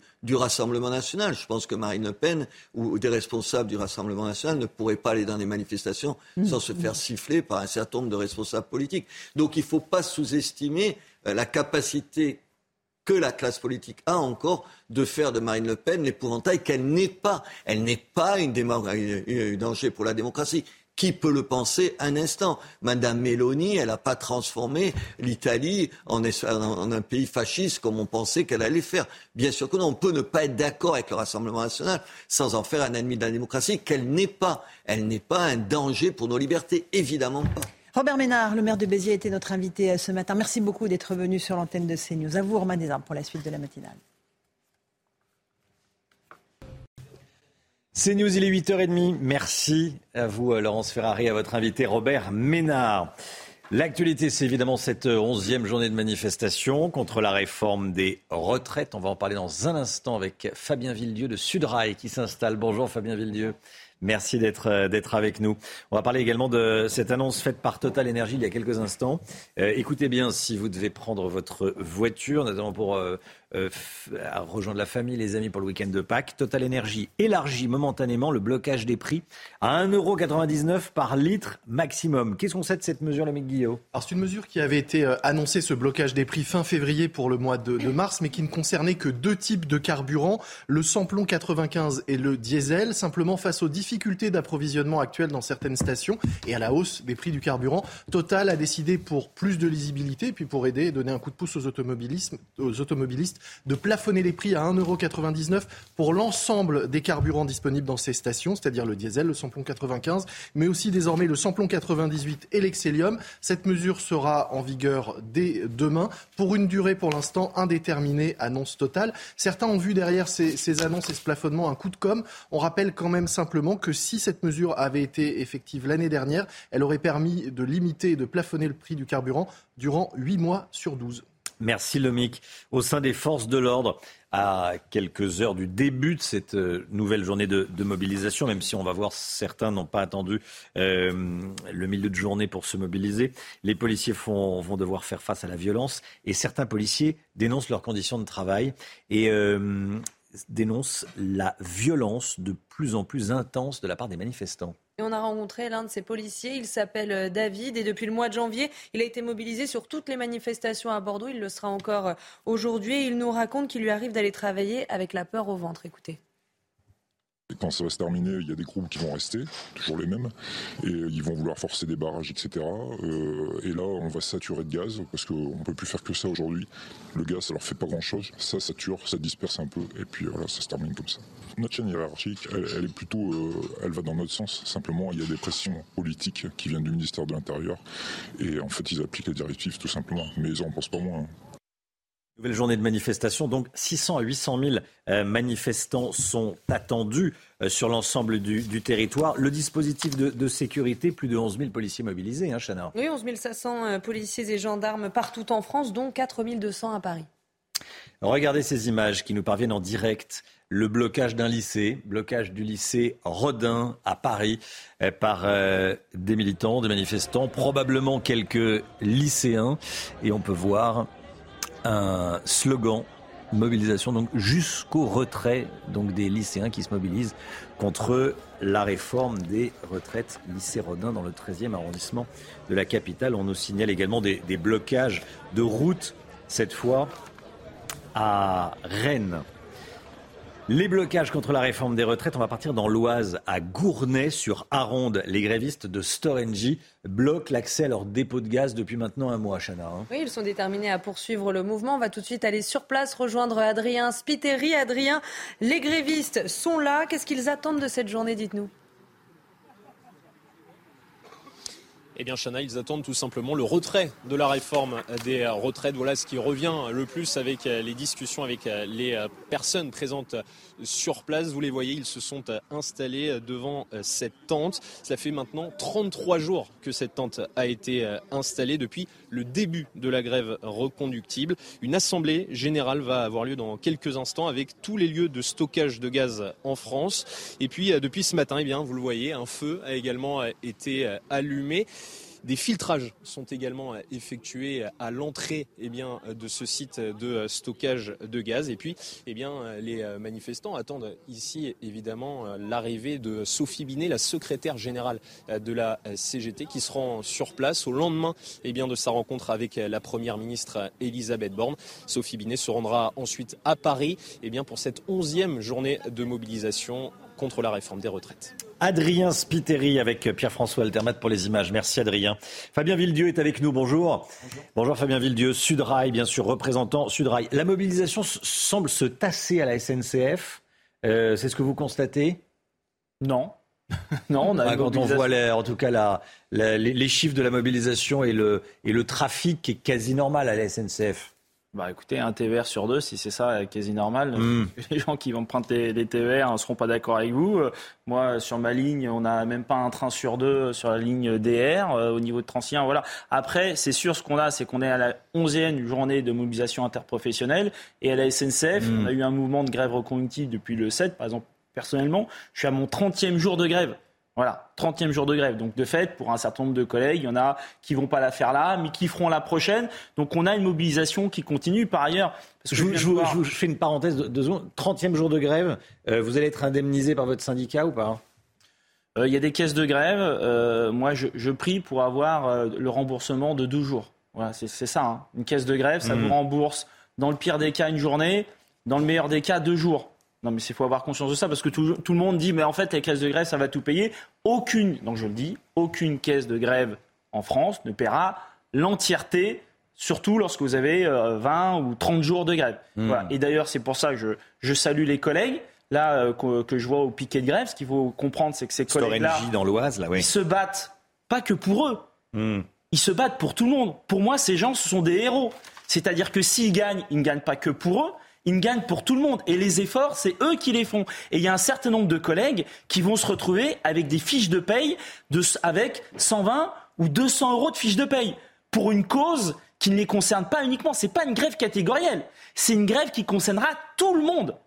Donc c'est pour ça que j'invite quand même les gens au minimum à les soutenir, notamment via la caisse de grève, si on peut leur payer. Même si à la SNCF, euh, vous continuerez à partir avant les autres sous statut Bah non, parce que bah, deux ans, vous travaillerez un peu plus. Mais bah non, parce qu'à la SNCF, on nous a tellement restructuré qu'aujourd'hui il y a plusieurs statuts à la SNCF. Hmm. Il y a ce qu'on appelle les contractuels. Les contractuels, c'est, pas, ils sont, ils font 25% un quart des cheminots de la SNCF c'est des contractuels. Eux, l'âge d'ouverture des droits, c'est 62 ans aujourd'hui et 64 demain. Oui, pour les contractuels. Oui. Pour les contractuels qui font un quart des cheminots et qui sont, euh, vu qu'on n'embauche que des contractuels, l'avenir euh, de la SNCF. Et mm. par ailleurs, pour tous les autres, on nous décale de deux ans l'âge d'ouverture des droits, donc il y aura quand même des conséquences. Alors, euh, il y a un bras de fer actuellement entre d'un côté le gouvernement, voire d'un côté le gouvernement et le président de la République, et de l'autre les syndicats. ce que je disais tout à l'heure, un bras de fer au final, il y en a un qui cède. Euh, qu'est-ce qui vous dire, qu'est-ce qui vous fait dire que c'est le gouvernement qui va céder ou le président de la République? Bah écoutez, moi je crois à la démocratie sociale de mon pays. Voilà, je crois qu'aujourd'hui on est en train de gagner. Et on est en une phase, c'est la dernière phase. Et la dernière phase, c'est la plus compliquée parce que c'est souvent celle-là où on a le plus de doutes parce qu'en face, on vous laisse croire qu'ils vont gagner. Je peux vous dire qu'on peut gagner, mais pourquoi on ne pourrait pas gagner? L'opinion publique est avec nous y compris aujourd'hui, euh, le monde entier nous regarde. Et franchement, la France ne sort pas grandie euh, de cette séquence, notamment par rapport aux violences policières, parce que on parle toujours euh, des violences des Alors je vous dis, le monde entier nous regarde, le monde entier regarde les violences et pas les violences policières, il regarde les violences des éléments radicaux. Mais, et mais pas du tout. Le monde entier dénonce ces violences policières. Et aujourd'hui, il y aurait le quart du cinquième de ce qui se hmm. passe en France dans les autres pays. Ici aussi, on le dénoncerait. Et je peux vous dire que c'est simple, dès que vous allez dans une manifestation, même si vous êtes au milieu de la manifestation, à partir du moment où vous êtes dans une grande ville, vous êtes sûr au moins de vous faire gazer. Et moi, je peux vous dire que j'ai des collègues qui sont cheminots. Moi, j'ai un collègue, Sébastien, qui a perdu un œil. Voilà, qui est père de famille, il a trois enfants, il est conseiller municipal, il a été au, début de cortège, Il est revenu, il avait un œil en moins. Voilà. Fabien Villedieu, euh, les, les manifestations, et on l'a dit très souvent, elles se sont globalement bien passées. Mais les, forces de l'ordre interviennent quand vrai. ça déraille, quand on commence- quand il y a des éléments radicaux, violents, qui viennent pour casser. Quand on va en manifestation avec des boules de pétanque, vous n'allez pas manifester avec une boule de pétanque et une mini hache. Donc euh, bon, donc il y a des gens qui vont manifester, qui sont violents, et les forces de l'ordre répliquent. Bon. Le problème, c'est que du coup, vu que ça se fait sans discernement, effectivement, il y a des éléments qui peuvent être radicaux, qui sont devant. Mais quand vous gazez, vous tapez tout le monde. Ben oui, euh, on appelle ça les dommages collatéraux. Hmm. On est en Irak ou quoi Il y a des dommages collatéraux en France?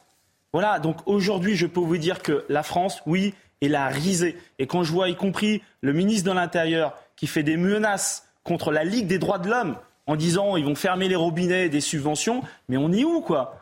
Le ministre de l'Intérieur qui menace la Ligue des droits de l'homme parce qu'elle a dénoncé tel ou tel endroit. Donc aujourd'hui, je vous le dis, on est la risée. Donc on arrête les frais, on retire cette loi et on retrouve une situation de calme. Qu'est-ce qui se passe si le Conseil constitutionnel valide la réforme, euh, pas demain, mais vendredi en 8 ben on verra. Si le Conseil constitutionnel, qui est le gardien de la Constitution, voilà, qui dit bon, euh, c'est euh, euh, la, la, la réforme est, euh, est, respecte la Constitution, dans- a été écrite dans le respect. on de la verra ce que dira l'intersyndicale. Nous, on souhaite, on souhaite que ça continue.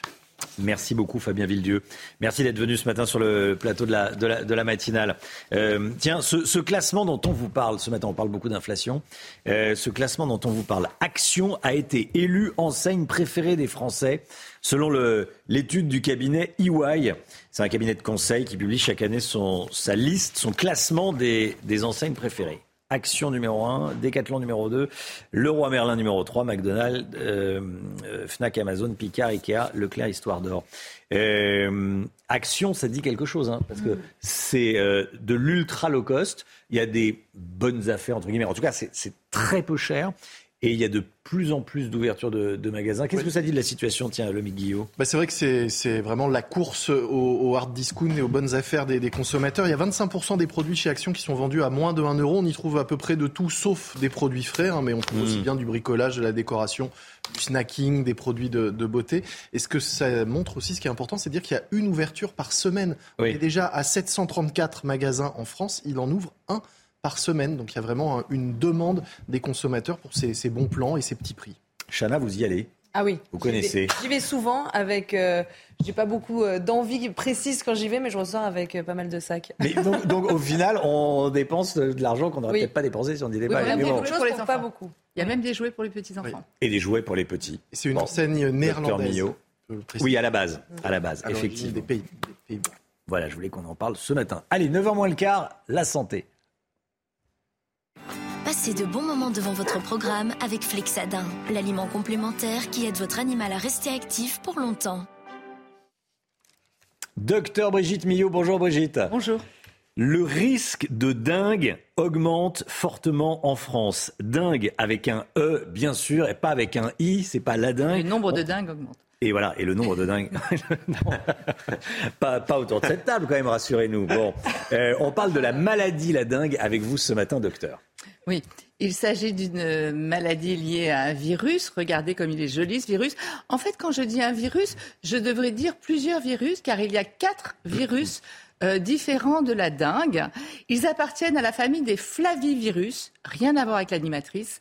Euh, et en fait, ils sont euh, ces virus, ils sont transmis par un moustique que l'on appelle le moustique tigre. On en a déjà parlé. On le reconnaît parce qu'il est noir et blanc. Je vais vous montrer une photo de ce moustique. Vous voyez, il est pas zébré évidemment, mais Mm. il il est noir et blanc. Alors la différence avec les moustiques que l'on connaît, c'est qu'il est tout petit et c'est qu'il pique toute la journée, pas simplement euh, à la coucher, euh, à la tombée du jour. Il, peut piquer toute la journée, assez petit. Euh, il faut le reconnaître. Il faut d'ailleurs le signaler quand on le reconnaît. Ça, c'est important. hein. Si vous voyez un moustique tigre, il est important de le signaler, éventuellement de le prendre en photo et de le signaler. Il Le est assez- signaler à qui de- Il y a des organismes dans chaque commune euh, pour le signaler.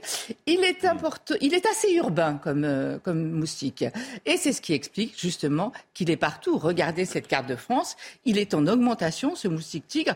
Alors évidemment, regardez, plus de 40% en rouge, euh, moins de 40% en orange, et on, on le voit peut-être pas assez sur cette carte. Quand je dis la France, attention, France métropolitaine, il est en augmentation, mais il existe en Martinique, il existe en mmh. Guyane, il existe en Guadeloupe, où là, il est vraiment très, très répandu. Il y a un lien avec la chaleur Il y a, un lien avec le réchauffement climatique, effectivement. Vous voyez, là, en Ile-de-France, il est partout, hein, il, est, il est dans Paris, etc. Donc, il est, au début, c'était que dans des départements du Sud, puis il est remonté, il est remonté, il est remonté. Donc, réchauffement climatique, mondialisation aussi, hein, des gens qui viennent de zones infectées qui font. Et c'est d'ailleurs ce que le COVAX, le, ce qui a remplacé le Conseil scientifique, redoute un peu avec l'arrivée du championnat du monde du rugby, Jeux olympiques, donc des gens qui vont arriver de partout. Parce que jusqu'à présent, on n'avait que des cas importés. Mais maintenant, c'est-à-dire de gens qui venaient de zones infectées, maintenant, on a aussi des cas autochtones. C'est-à-dire qu'en fait, c'est un moustique qui pique quelqu'un qui arrive d'une zone infectée et qui après va faire son prochain repas sur quelqu'un qui n'a jamais voyagé, mais il va lui transmettre le virus. Donc voilà. Alors, euh, comment se passe la maladie? Comment se déroule-t-elle? Quels sont les symptômes? Et c'est important de savoir qu'il y a une incubation qui peut aller jusqu'à 7 jours. C'est-à-dire que vous pouvez avoir voyagé, mais ne pas être malade tout de suite après, mais plusieurs jours après. Alors, les symptômes, c'est de la fièvre, mais une forte fièvre. Hein. 38, 39, 40, une forte fièvre, une fatigue, des douleurs dans toutes les articulations, des douleurs musculaires, des maux de tête assez importants et une après tout ça ça dure quelques jours, ça baisse un peu, puis ça repart et là, il peut y avoir des éruptions cutanées et c'est souvent confondu avec la rougeole. Euh, je vais vous montrer des, des images d'éruptions cutanées. Vous voyez, euh, on, on voit bien là les petites taches rouges. On, va voir aussi sur euh, une autre image, regarder ces petites taches. Donc, il faut savoir y penser devant ces symptômes-là. Euh, et puis, il faut, ce que disait le COVAX, ce qui a remplacé le comité, le conseil scientifique, c'est qu'en fait, il va falloir former les médecins et les biologistes aussi à penser à cette maladie. C'est ce qu'on appelle des maladies réémergentes qui reviennent à nouveau et qui sont en augmentation. Donc il va falloir y penser.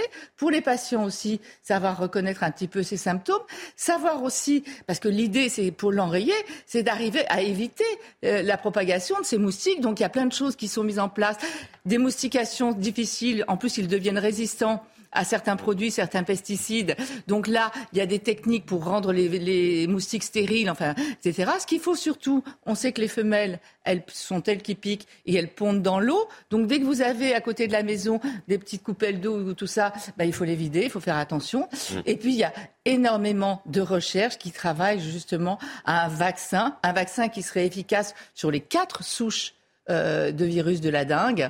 Euh, il y en a un japonais qui est à l'essai, qui, est à l'essai, qui est en phase 3 mais qui a l'air d'être efficace à 4, plus de 80% tout de même. Donc ce serait une bonne chose. Il y a eu un vaccin il y a, en 2015, mais en fait, il pouvait provoquer des formes plus graves de la maladie si par hasard euh, on n'avait jamais été infecté, donc on l'a arrêté.